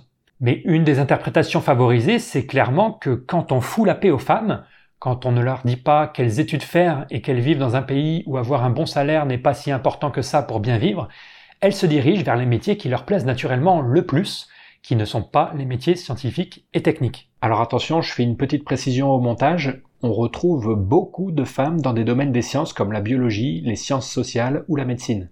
Le critère important ne serait donc pas est-ce que c'est une science ou pas, mais le type de sujet que cette science étudie. Je vous renvoie vers les refs si vous voulez creuser cet aspect. Alors qu'au contraire, dans les pays où les femmes sont moins libres et où le niveau de vie est pas top, elles se dirigent vers des métiers qui leur plaisent moins, mais qui sont plus rémunérateurs. Si cette interprétation est correcte, vous imaginez le renversement de perspective. Ça voudrait dire que la sous-représentation des femmes dans les filières scientifiques et techniques ne devrait plus être considérée comme un indicateur de discrimination, mais au contraire comme un indicateur de bien-être social, un indicateur que les femmes vivent dans un pays où on leur fout la paix. Pour dire les choses autrement, si cette interprétation est correcte, en France, dans les années à venir, au fur et à mesure que les discriminations envers les femmes vont continuer à diminuer, on ne va pas observer une augmentation de la représentation des femmes dans ces filières, mais une diminution. Incroyable, non? À nouveau, je reprécise que tout ça ne veut pas dire qu'il n'y a aucune discrimination et aucune raison sociale qui puisse aussi expliquer cette sous-représentation. Les explications ne sont pas un jeu à somme nulle. Et il n'est pas non plus possible de conclure, si vous êtes une femme, que vous allez forcément moins aimer la science qu'un homme tiré au hasard dans la population. Je suis bien placé pour le savoir, puisque la totalité de mes collègues vulgarisatrices et chercheuses sont des femmes qui non seulement aiment plus la science, mais sont également meilleures en science que l'homme moyen que vous croisez dans la rue. Donc si vous êtes une femme et que vous aimez la science, foncez vers ces métiers, ce que je suis en train de raconter ne change rien pour vous. Mais tout ça illustre en quoi la biologie peut être utile à nos sociétés elle éclaircit les objectifs à atteindre. Actuellement, beaucoup de gens semblent penser que l'objectif à atteindre, c'est une représentation égale parfaite des sexes dans tous les domaines. Mais peut-être que cet objectif ne représente pas du tout la répartition qu'on trouverait dans une société épanouie, sans contrainte et sans discrimination. Et savoir si on se trompe ou pas sur les objectifs à atteindre, c'est quelque chose qui devrait intéresser la gauche. En fait, il y a même un sens à défendre ce point de vue dans une perspective féministe. Certaines féministes pensent que, en essayant d'atteindre la parité dans tous les domaines, on est en train d'essayer de faire entrer les femmes dans le même moule que celui des hommes et à ériger les préférences masculines en modèle à suivre. Comme le dit la féministe Grit Vandermassen, en tant que féministe, nous ne devons pas nous laisser piéger par ce que tant d'hommes théoriciens ont fait avant nous, prendre l'esprit et le comportement masculin comme le standard. Autrement dit, si les hommes aiment faire joujou avec des clés et des microprocesseurs, tant mieux pour eux. Mais de quel droit érige-t-on ces activités comme des modèles à suivre pour les femmes, en stigmatisant au passage celles qui choisissent de se consacrer à des activités que les hommes ne choisissent généralement pas? On retombe sur le bénéfice de déculpabilisation dont je vous parlais tout à l'heure. Dans un sens, les explications biologiques sont extrêmement apaisantes parce qu'elles permettent de comprendre pourquoi on a tendance en moyenne à se comporter de la même façon que les individus du même sexe que nous, mais aussi pourquoi il existe une certaine variabilité autour de ces moyennes et, et c'est ça le plus important, le tout sans aucun jugement de valeur. Reconnaître qu'il existe une variabilité de comportement ne s'accompagne d'aucun jugement de valeur en biologie, parce qu'il n'y a pas de valeur dans la nature. Pour un biologiste, il n'y a pas plus de sens à se demander si l'empathie est supérieure à l'intelligence qu'il n'y a de sens à se demander si la vision nocturne des chouettes est supérieure à l'écolocation des chauves-souris. Il n'y a pas plus de sens à se demander s'il vaut mieux aimer les maths que les lettres qu'à se demander s'il vaut mieux survivre en buvant qu'en mangeant. Et il n'y a pas plus de sens à se demander si les testicules des hommes sont supérieurs aux ovaires des femmes qu'à se demander si l'aile du corbeau est supérieure à la nageoire du dauphin. Tout ce qui existe en biologie, ce sont des traits qui ont évolué parce qu'ils résolvaient un problème de survie ou de reproduction bien spécifique. Mais les valeurs n'existent pas dans la nature, ce sont nos sociétés qui les ajoutent. Au contraire, derrière les explications sociales se cachent quasi systématiquement des jugements de valeur. Quand des gens avancent qu'un comportement a une origine sociale, c'est dans 99% des cas parce qu'ils espèrent pouvoir le changer. Et s'ils espèrent le changer, c'est parce qu'ils pensent que certaines façons de se comporter valent mieux que d'autres que regarder des vidéos de science par exemple, c'est mieux que regarder des vidéos de maquillage. Les jugements de valeur sont donc omniprésents derrière les explications sociales des comportements. Et c'est pourquoi, si vous êtes une femme et que vous en avez marre des injonctions, dans quelque sens que ce soit, les injonctions à plus ressembler aux femmes comme les injonctions à plus ressembler aux hommes, vous allez trouver le cadre explicatif de la biologie très apaisant, très déculpabilisant, très libérateur, précisément parce qu'il est libre de toute valeur. Comme le dit la féministe Grit Vandermassen, la psychologie évolutionnaire renforce les femmes au niveau théorique, mais à un niveau plus personnel aussi. Elle montre qu'elles peuvent être aussi féminines et non féminines qu'elles veulent. Elles n'ont pas à craindre que leur envie de se sentir femme soit considérée comme une faiblesse de caractère. Elles peuvent juste être comme elles le souhaitent, féminines ou pas, hétérosexuelles ou pas, attentionnées ou pas. Évidemment, même si j'insiste sur les injonctions faites aux femmes, tout ce que je dis s'applique de la même façon aux injonctions faites aux hommes.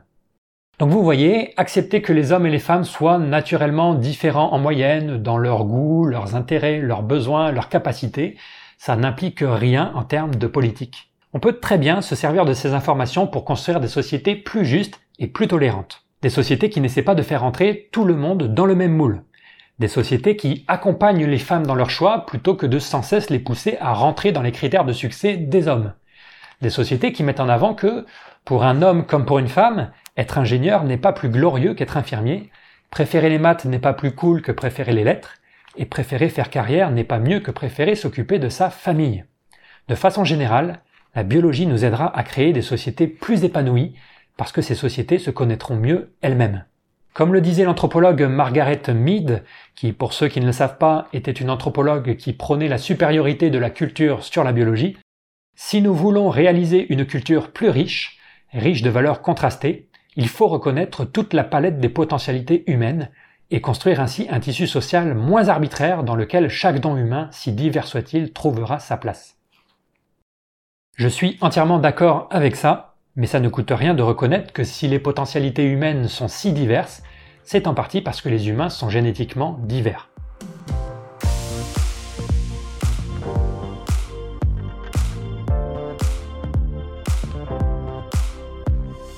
Je profite de cette dernière pause pour vous rappeler que votre soutien sur Utip et Tipeee est toujours de la plus haute importance pour moi, en particulier pour réaliser ce genre de vidéos qui demandent des mois et des mois de travail. Il n'y a pas de petits dons, même un euro compte. Allez, bonne fin de vidéo, vous y êtes presque. Et c'est reparti.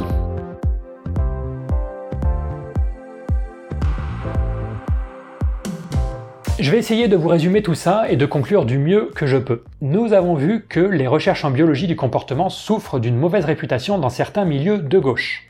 Il n'est pas difficile de comprendre pourquoi. Dire qu'un comportement est biologique, génétique, évolué, naturel ou inné fait tout de suite surgir plusieurs craintes. D'abord, la crainte qu'on ne puisse pas changer ce comportement. Ensuite, la crainte qu'on ne doive pas le changer, puisque ce qui est naturel est souvent associé à ce qui est bon. Enfin, la crainte de la déresponsabilisation, c'est-à-dire que l'on se sert de la biologie pour justifier des mauvais comportements. En jetant un coup d'œil à l'histoire, il est facile de se rendre compte que la biologie a souvent servi à défendre des politiques conservatrices. En particulier, les affirmations sur l'existence de différences naturelles entre hommes et femmes a souvent servi à discriminer les femmes, et aujourd'hui encore, les recherches en biologie du comportement sont récupérées par des masculinistes et suprémacistes blancs. Les tragédies morales du XXe siècle, comme l'eugénisme et le nazisme, sont là pour nous rappeler que ces récupérations peuvent tourner à la catastrophe si on n'y prend pas garde. Ces craintes politiques expliquent en grande partie ce qu'on a vu dans la dernière vidéo, qu'on fait dire à la psychoévo des choses qu'elle n'a jamais dit, qu'on la caricature, qu'on lui demande un niveau de preuve bien plus élevé qu'aux autres sciences. Si vous êtes sur les réseaux sociaux, vous avez pu observer les réactions épidermiques et la violence verbale qui se déchaînent rien qu'à l'évocation du mot évopsie. Ce sont évidemment les préoccupations politiques qui les expliquent. Et c'est également la politique qui explique comment il est possible de qualifier de pseudoscience une discipline qui publie dans les meilleurs journaux, a convaincu des centaines de chercheurs et est à l'origine d'innombrables découvertes empiriques depuis 30 ans. Comme le dit le philosophe des sciences Larry Lodan, le qualificatif de pseudoscience est une machine de guerre utilisée dans les batailles politiques pour discréditer la partie adverse, car il permet de rejeter en bloc toute une discipline qui dérange. Les critiques de la psychoévo n'ont pas cherché à évaluer la discipline mais à la combattre, et certains ne s'en cachaient même pas, comme on le verra dans la prochaine vidéo. Au-delà de la psychoévo, c'est toute la biologie du comportement humain qui est considérée comme l'ennemi à abattre dans ces milieux militants. Pourtant, nous avons vu que ces préoccupations politiques semblent, si ce n'est complètement injustifié, au moins fortement exagéré. D'abord parce que c'est une idée fausse de croire que ce qui est génétique, inné ou évolué, est impossible à changer. Ensuite parce que c'est une erreur de raisonnement que de penser que ce qui est naturel est bon. Aussi parce que sur le plan théorique comme pratique, il est très douteux que les explications biologiques des comportements changent quoi que ce soit en matière de droit pénal. Nos acquis sociaux ne dépendent pas directement de ces recherches car l'égalité en droit ne repose pas sur l'absence de différence. Si on ne peut jamais complètement écarter la possibilité de discrimination, nous avons déjà des lois en place pour les réprimer. Pour ceux pour qui ça a de l'importance, les chercheurs derrière ces travaux sont très majoritairement de gauche, et dans leur rang se trouvent de nombreuses femmes engagées depuis des dizaines d'années dans le combat féministe. Enfin, en ce qui concerne les leçons de l'histoire, il faut faire attention à ne pas sélectionner uniquement les exemples qui nous arrangent. La biologie du comportement a certes été associée à des dérives morales, mais d'innombrables fois, les craintes qui avaient été exprimées se sont révélées infondées. En particulier, ces 60 dernières années, nos connaissances en génétique et évolution humaine ont explosé, et cela n'a pas empêché le progrès social de continuer. Tout ceci montre que la biologie du comportement n'est que très faiblement connectée à des politiques conservatrices. Plus exactement, ça montre que les politiques sociales que l'on met en place sont toujours la conséquence de découvertes scientifiques additionnées de principes moraux et pas uniquement de découvertes scientifiques. La biologie du comportement humain possède aussi de nombreuses conséquences positives. D'abord, elle renforce les acquis sociaux. Actuellement, il est beaucoup trop facile pour les conservateurs de convaincre parce qu'ils n'ont qu'à énoncer des banalités scientifiques pour discréditer la gauche. Simplement reconnaître qu'il existe des différences cognitives d'origine génétique suffit à discréditer de nombreux mouvements pour la justice sociale parce que ces mouvements se sont construits sur l'hypothèse d'une origine exclusivement sociale de ces différences. Aller récupérer la biologie des mains de ces conservateurs augmentera donc automatiquement la crédibilité de la gauche et des mouvements progressistes sur ces questions. La biologie du comportement aidera aussi à améliorer nos politiques publiques, à la fois en mettant en évidence des inégalités génétiques qui étaient jusque-là passées inaperçues, mais également en aidant à créer des politiques publiques qui fonctionnent réellement. Pour pouvoir changer le monde, il faut d'abord comprendre comment il marche et avoir plus d'informations sur la façon dont nous fonctionnons ne sera jamais dommageable. La biologie du comportement servira aussi la gauche sur la question du mérite et par ricochet à faire accepter ces politiques de redistribution des richesses. Si la gauche a raison de dire que personne ne mérite son succès, ce n'est pas parce que le succès est entièrement dépendant de l'environnement, mais parce que même les gènes qui le permettent ne sont pas mérités. La biologie du comportement permet de lutter contre le relativisme extrême en rappelant qu'il existe un socle commun de besoins, désirs et préférences chez tout être humain. Elle lutte aussi contre l'idée que les humains sont infiniment malléables, idée qui a poussé des régimes totalitaires de gauche à s'engager dans des campagnes d'ingénierie sociale aussi catastrophiques que celles des nazis. Elle permet également de déculpabiliser tous les gens qu'on a tenus pour responsables des malheurs qui leur arrivaient. De façon générale, la biologie du comportement pourrait nous aider à créer des sociétés plus tolérantes et épanouies, où les préférences de chacun pourront s'exprimer et les différences seront reconnues sans être associées à des différences de valeur. Au final, si non seulement les conséquences négatives de ces recherches sont exagérées, mais qu'en plus elles possèdent de nombreuses conséquences positives, le rejet dont elles font l'objet d'une partie de la gauche ne paraît plus justifié. Contrairement à certaines technologies dangereuses qu'on a interdites comme le clonage humain, la biologie du comportement n'est pas une technologie qui nous permet de transformer le monde, mais une science qui nous permet de le comprendre. Si cette science n'est pas complètement dénuée de conséquences négatives, ces conséquences ne peuvent être atteintes qu'en empruntant des chemins tortueux qui dépendent intégralement de la possession de valeurs morales douteuses. La biologie du comportement humain n'est connectée ni au bien ni au mal, elle est connectée à ce qu'on décidera d'en faire sur la base de nos valeurs morales. Et quand on regarde l'histoire récente de nos sociétés, il semblerait qu'on ait plutôt décidé dernièrement de s'en servir pour mieux soigner que pour discriminer, pour déculpabiliser plutôt que déresponsabiliser. Interdire la biologie du comportement pour ses conséquences négatives indirectes serait comme interdire la mécanique quantique parce qu'elle est utilisée pour convaincre du bien fondé de certaines médecines alternatives.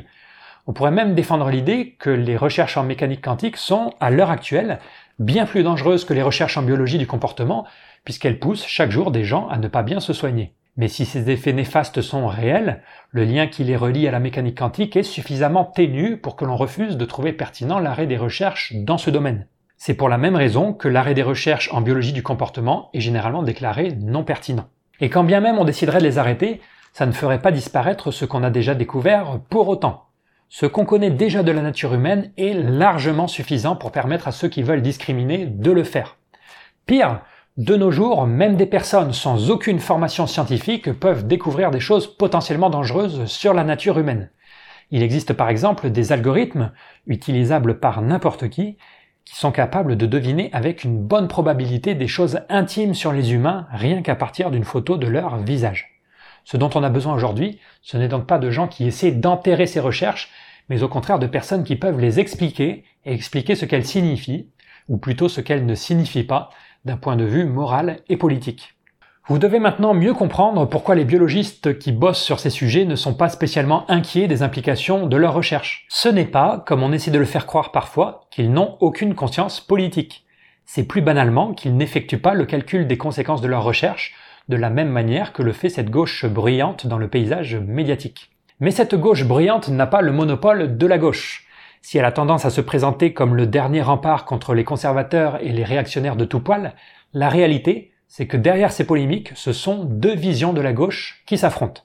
Deux gauches qui ne calculent pas les conséquences de la même façon. C'est pour ça que dans la vidéo d'aujourd'hui, j'ai employé le plus souvent l'expression une certaine partie de la gauche pour désigner les détracteurs de la biologie du comportement. Nous sommes en présence d'une de ces guerres intestines qu'affectionne particulièrement la gauche, comme dans le domaine de l'écologie, où les différentes façons d'évaluer les avantages et les inconvénients des moyens de production d'énergie se traduisent par des débats houleux et des idées diamétralement opposées sur les meilleures politiques à adopter. Pour répondre au titre de cette vidéo, peut-on être de gauche et aimer la biologie du comportement humain? La réponse est évidemment que oui, on le peut, mais qu'en plus, si les arguments que je vous ai donnés aujourd'hui vous ont convaincu, qu'on le doit. Et si la gauche qui pense autrement a tendance à considérer qu'elle n'a personne sur sa gauche, on est en droit d'en douter.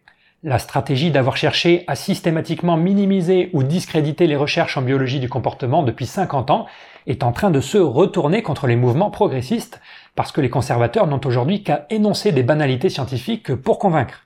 Même s'il n'y a pas de pire insulte que vous pourrez leur faire, il y a donc un sens à dire que cette gauche fait le jeu de l'extrême droite. Et on pourrait donc avoir des mots beaucoup plus forts que ceux que j'ai eus aujourd'hui pour qualifier cette gauche qui a complètement abandonné la biologie aux mains des conservateurs depuis des dizaines d'années, alors que d'autres stratégies existaient.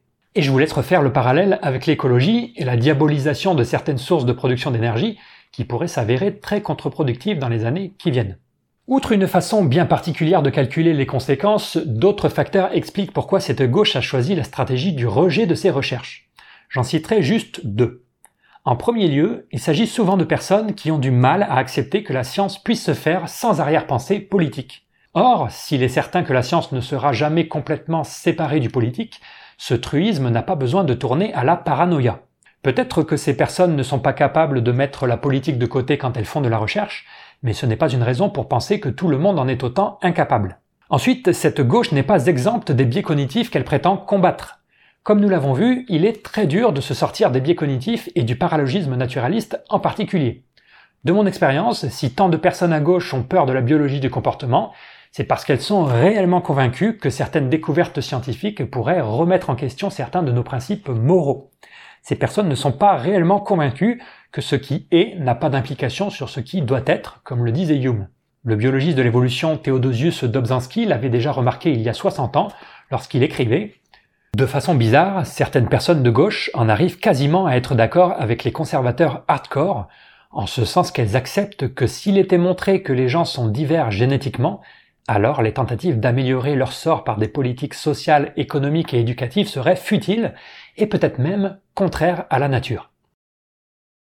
Il y a même des exemples documentés de ce phénomène. Un jour, alors qu'on demandait à un critique de la sociobiologie ce qu'il ferait si un jour on obtenait la preuve irréfutable qu'il existe des différences génétiques entre populations humaines, il répondit Alors je devrais évidemment devenir raciste parce que je devrais croire les faits. C'est assez incroyable d'entendre ça.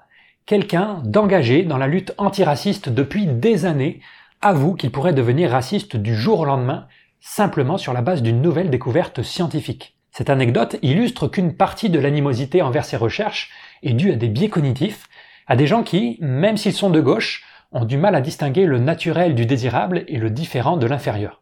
L'emprise du paralogisme naturaliste sur nos psychologies est extrêmement puissante, que l'on soit de droite ou de gauche. J'espère quand même vous avoir convaincu aujourd'hui que s'extraire de ces biais était possible et la seule voie intéressante sur le long terme pour le progrès social. Pas besoin de tomber dans les travers de la droite à faire des inégalités génétiques des obstacles insurmontables et à penser que tout ce qui est naturel doit être imité. Mais pas besoin non plus de tomber dans les travers de la gauche à nier en permanence les origines génétiques des comportements, comme si les reconnaître allait faire de nous tous des racistes et des sexistes du jour au lendemain. Si vous choisissez d'emprunter cette voie alternative, soyez assuré que ça ne sera pas facile. Vous allez vous faire attaquer de tous les côtés, par la gauche comme par la droite. À gauche, à force de se battre contre les discriminations en niant ou en minimisant les différences, on a fini par associer tous ceux qui reconnaissent l'existence de différences à des racistes et des sexistes. Certains gauchistes se feront donc un plaisir de vous affubler de ces petits noms, et quand votre réputation aura été publiquement salie, ne comptez pas recevoir beaucoup de soutien, puisque rien que remettre en question que quelqu'un soit vraiment raciste est considéré comme suspect par beaucoup. Cette gauche opposée à la biologie du comportement est aussi célèbre pour avoir, ces 50 dernières années, utilisé tous les moyens à sa disposition pour parvenir à ses fins, que ce soit les moqueries et les injures bien sûr, mais aussi la diffamation et les menaces, comme je peux en témoigner régulièrement. C'est d'ailleurs ce qui explique que la plupart des chercheurs qui bossent sur ces sujets ne s'expriment pas en public, ils ont peur de se faire accuser de choses ignobles juste pour avoir évoqué la possibilité de différences biologiques. Il y a, dans le milieu universitaire à l'heure actuelle, une peur de communiquer sur ces sujets due à ce climat politique délétère. Quand on est chercheur, il faut vraiment être stupide ou inconscient pour s'exprimer sur ces sujets, ou, comme dans mon cas à moi, les deux à la fois. Et à côté de ces attaques d'une partie de la gauche, vous allez vous faire attaquer par la droite pour exactement les mêmes raisons. Les conservateurs, comme cette gauche qui rejette la biologie du comportement, ne comprendront pas que vous puissiez dire qu'il existe des différences génétiques sans en conclure quoi que ce soit au niveau politique. Ils vous accuseront donc de ne pas aller au bout de votre raisonnement, d'être mou, d'être un bisounours. Et peut-être pire encore pour ceux d'entre vous qui sont de gauche, quand vous ne serez pas attaqué par la gauche, ni attaqué par la droite, vous serez récupéré par la droite, et parfois même par l'extrême droite. C'est-à-dire que vous allez être récupéré par des bords politiques que vous aviez l'habitude de combattre et qui se serviront de vos propos pour montrer que la gauche raconte n'importe quoi. Ça va vous faire très bizarre et c'est dans ces moments-là que mentalement il va falloir tenir. La solution la plus simple sera alors de vous désavouer publiquement et de reconnaître que finalement la recherche en biologie du comportement humain est bien raciste et sexiste. Cette simple petite phrase suffira à prouver à vos camarades que vous êtes dans le bon camp et vous fera tout de suite vous sentir mieux avec vous-même. Mais évidemment, votre engagement de gauche n'a pas pour but de vous faire vous sentir bien, ni de vous faire des amis sur Twitter. Si cette vidéo vous a convaincu qu'il est important que la gauche reprenne à son compte les travaux en biologie du comportement, Votre inconfort mental sera le prix à payer pour atteindre cet objectif.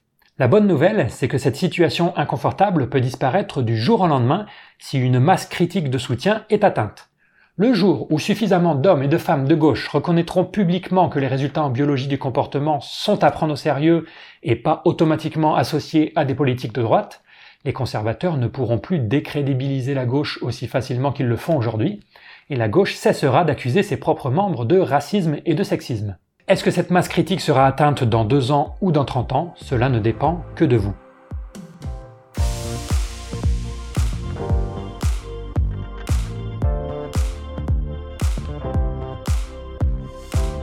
Je donne quelques livres pour ceux qui veulent continuer à creuser ces sujets. Pour ceux qui veulent avoir un aperçu historique de ces batailles politico-scientifiques et d'à quel point la critique de la biologie du comportement est intimement mêlée à des préoccupations politiques, je recommande le très bon Defenders of the Truth de la sociologue Ulika Segerstral. C'est une sociologue qui a passé 20 ans de sa vie à interviewer les protagonistes des polémiques autour de la sociobiologie, qui sont un copier-coller des polémiques actuelles autour de la psychologie évolutionnaire. Si c'est la question du féminisme qui vous intéresse particulièrement, je vous recommande la lecture de Grit Vandermassen, Who's Afraid of Charles Darwin? Qui a peur de Charles Darwin? Je l'ai cité à de nombreuses reprises dans cette vidéo, et son parcours est intéressant parce que, comme je vous l'ai dit, elle a commencé par être hostile à la biologie du comportement avant de devenir féministe darwinienne. Vous pouvez également lire Peter Singer qui a écrit un petit livre qui s'intitule Une gauche darwinienne. C'est très rapide à lire et c'est important de donner la parole à des intellectuels de gauche qui ne versent pas dans le biologie bashing habituel. Dans ce livre, il écrit par exemple que une gauche darwinienne devrait accepter qu'il existe une telle chose qu'une nature humaine et chercher à en savoir plus sur elle, afin que les politiques publiques soient basées sur les meilleures données de ce que les humains sont. Et je rajouterai The Blank Slate de Steven Pinker, qui lui a été traduit en français, contrairement au livre précédent, sous le titre Comprendre la nature humaine. Et ce livre vous donnera un peu plus de contexte sur les raisons des oppositions aux recherches sur la biologie du comportement humain.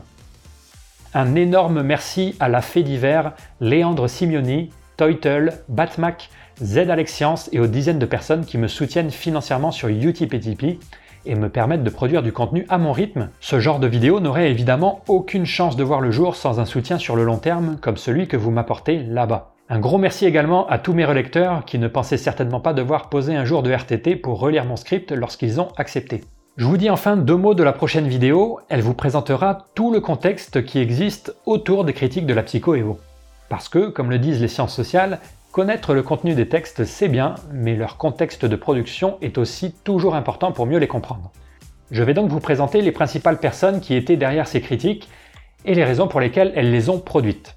Et vous verrez que si certains chercheurs mettent un point d'honneur à ne pas laisser leur idéologie déteindre sur leurs recherches, d'autres se sont ouvertement vantés de vouloir faire le contraire. Arrivé à ce niveau dans cette série sur la psychoévo, vous avez maintenant toutes les bases pour vous rendre compte par vous-même de la pertinence des critiques. On ira donc faire un petit tour du côté des philosophes des sciences, qui se présentent parfois comme les gardiens de la logique et de la raison, mais qui ont très souvent produit un traitement catastrophique de ces sujets, à nouveau probablement pour des raisons politiques.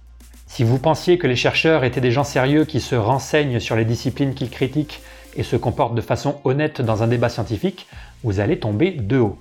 Beaucoup de choses anormales se sont passées ces 30 dernières années, et si ces événements sont bien connus du monde universitaire, il me semble important que vous en entendiez aussi un peu parler pour vous faire un avis un peu plus informé sur toutes ces histoires. Enfin, je vous donnerai mon ressenti très personnel sur ce que ça fait de faire de la recherche à une époque où les consensus en biologie peuvent être remis en question simplement parce qu'une hypothèse alternative caresse l'idéologie du moment dans le sens du poil. Encore une vidéo qui s'annonce animée donc.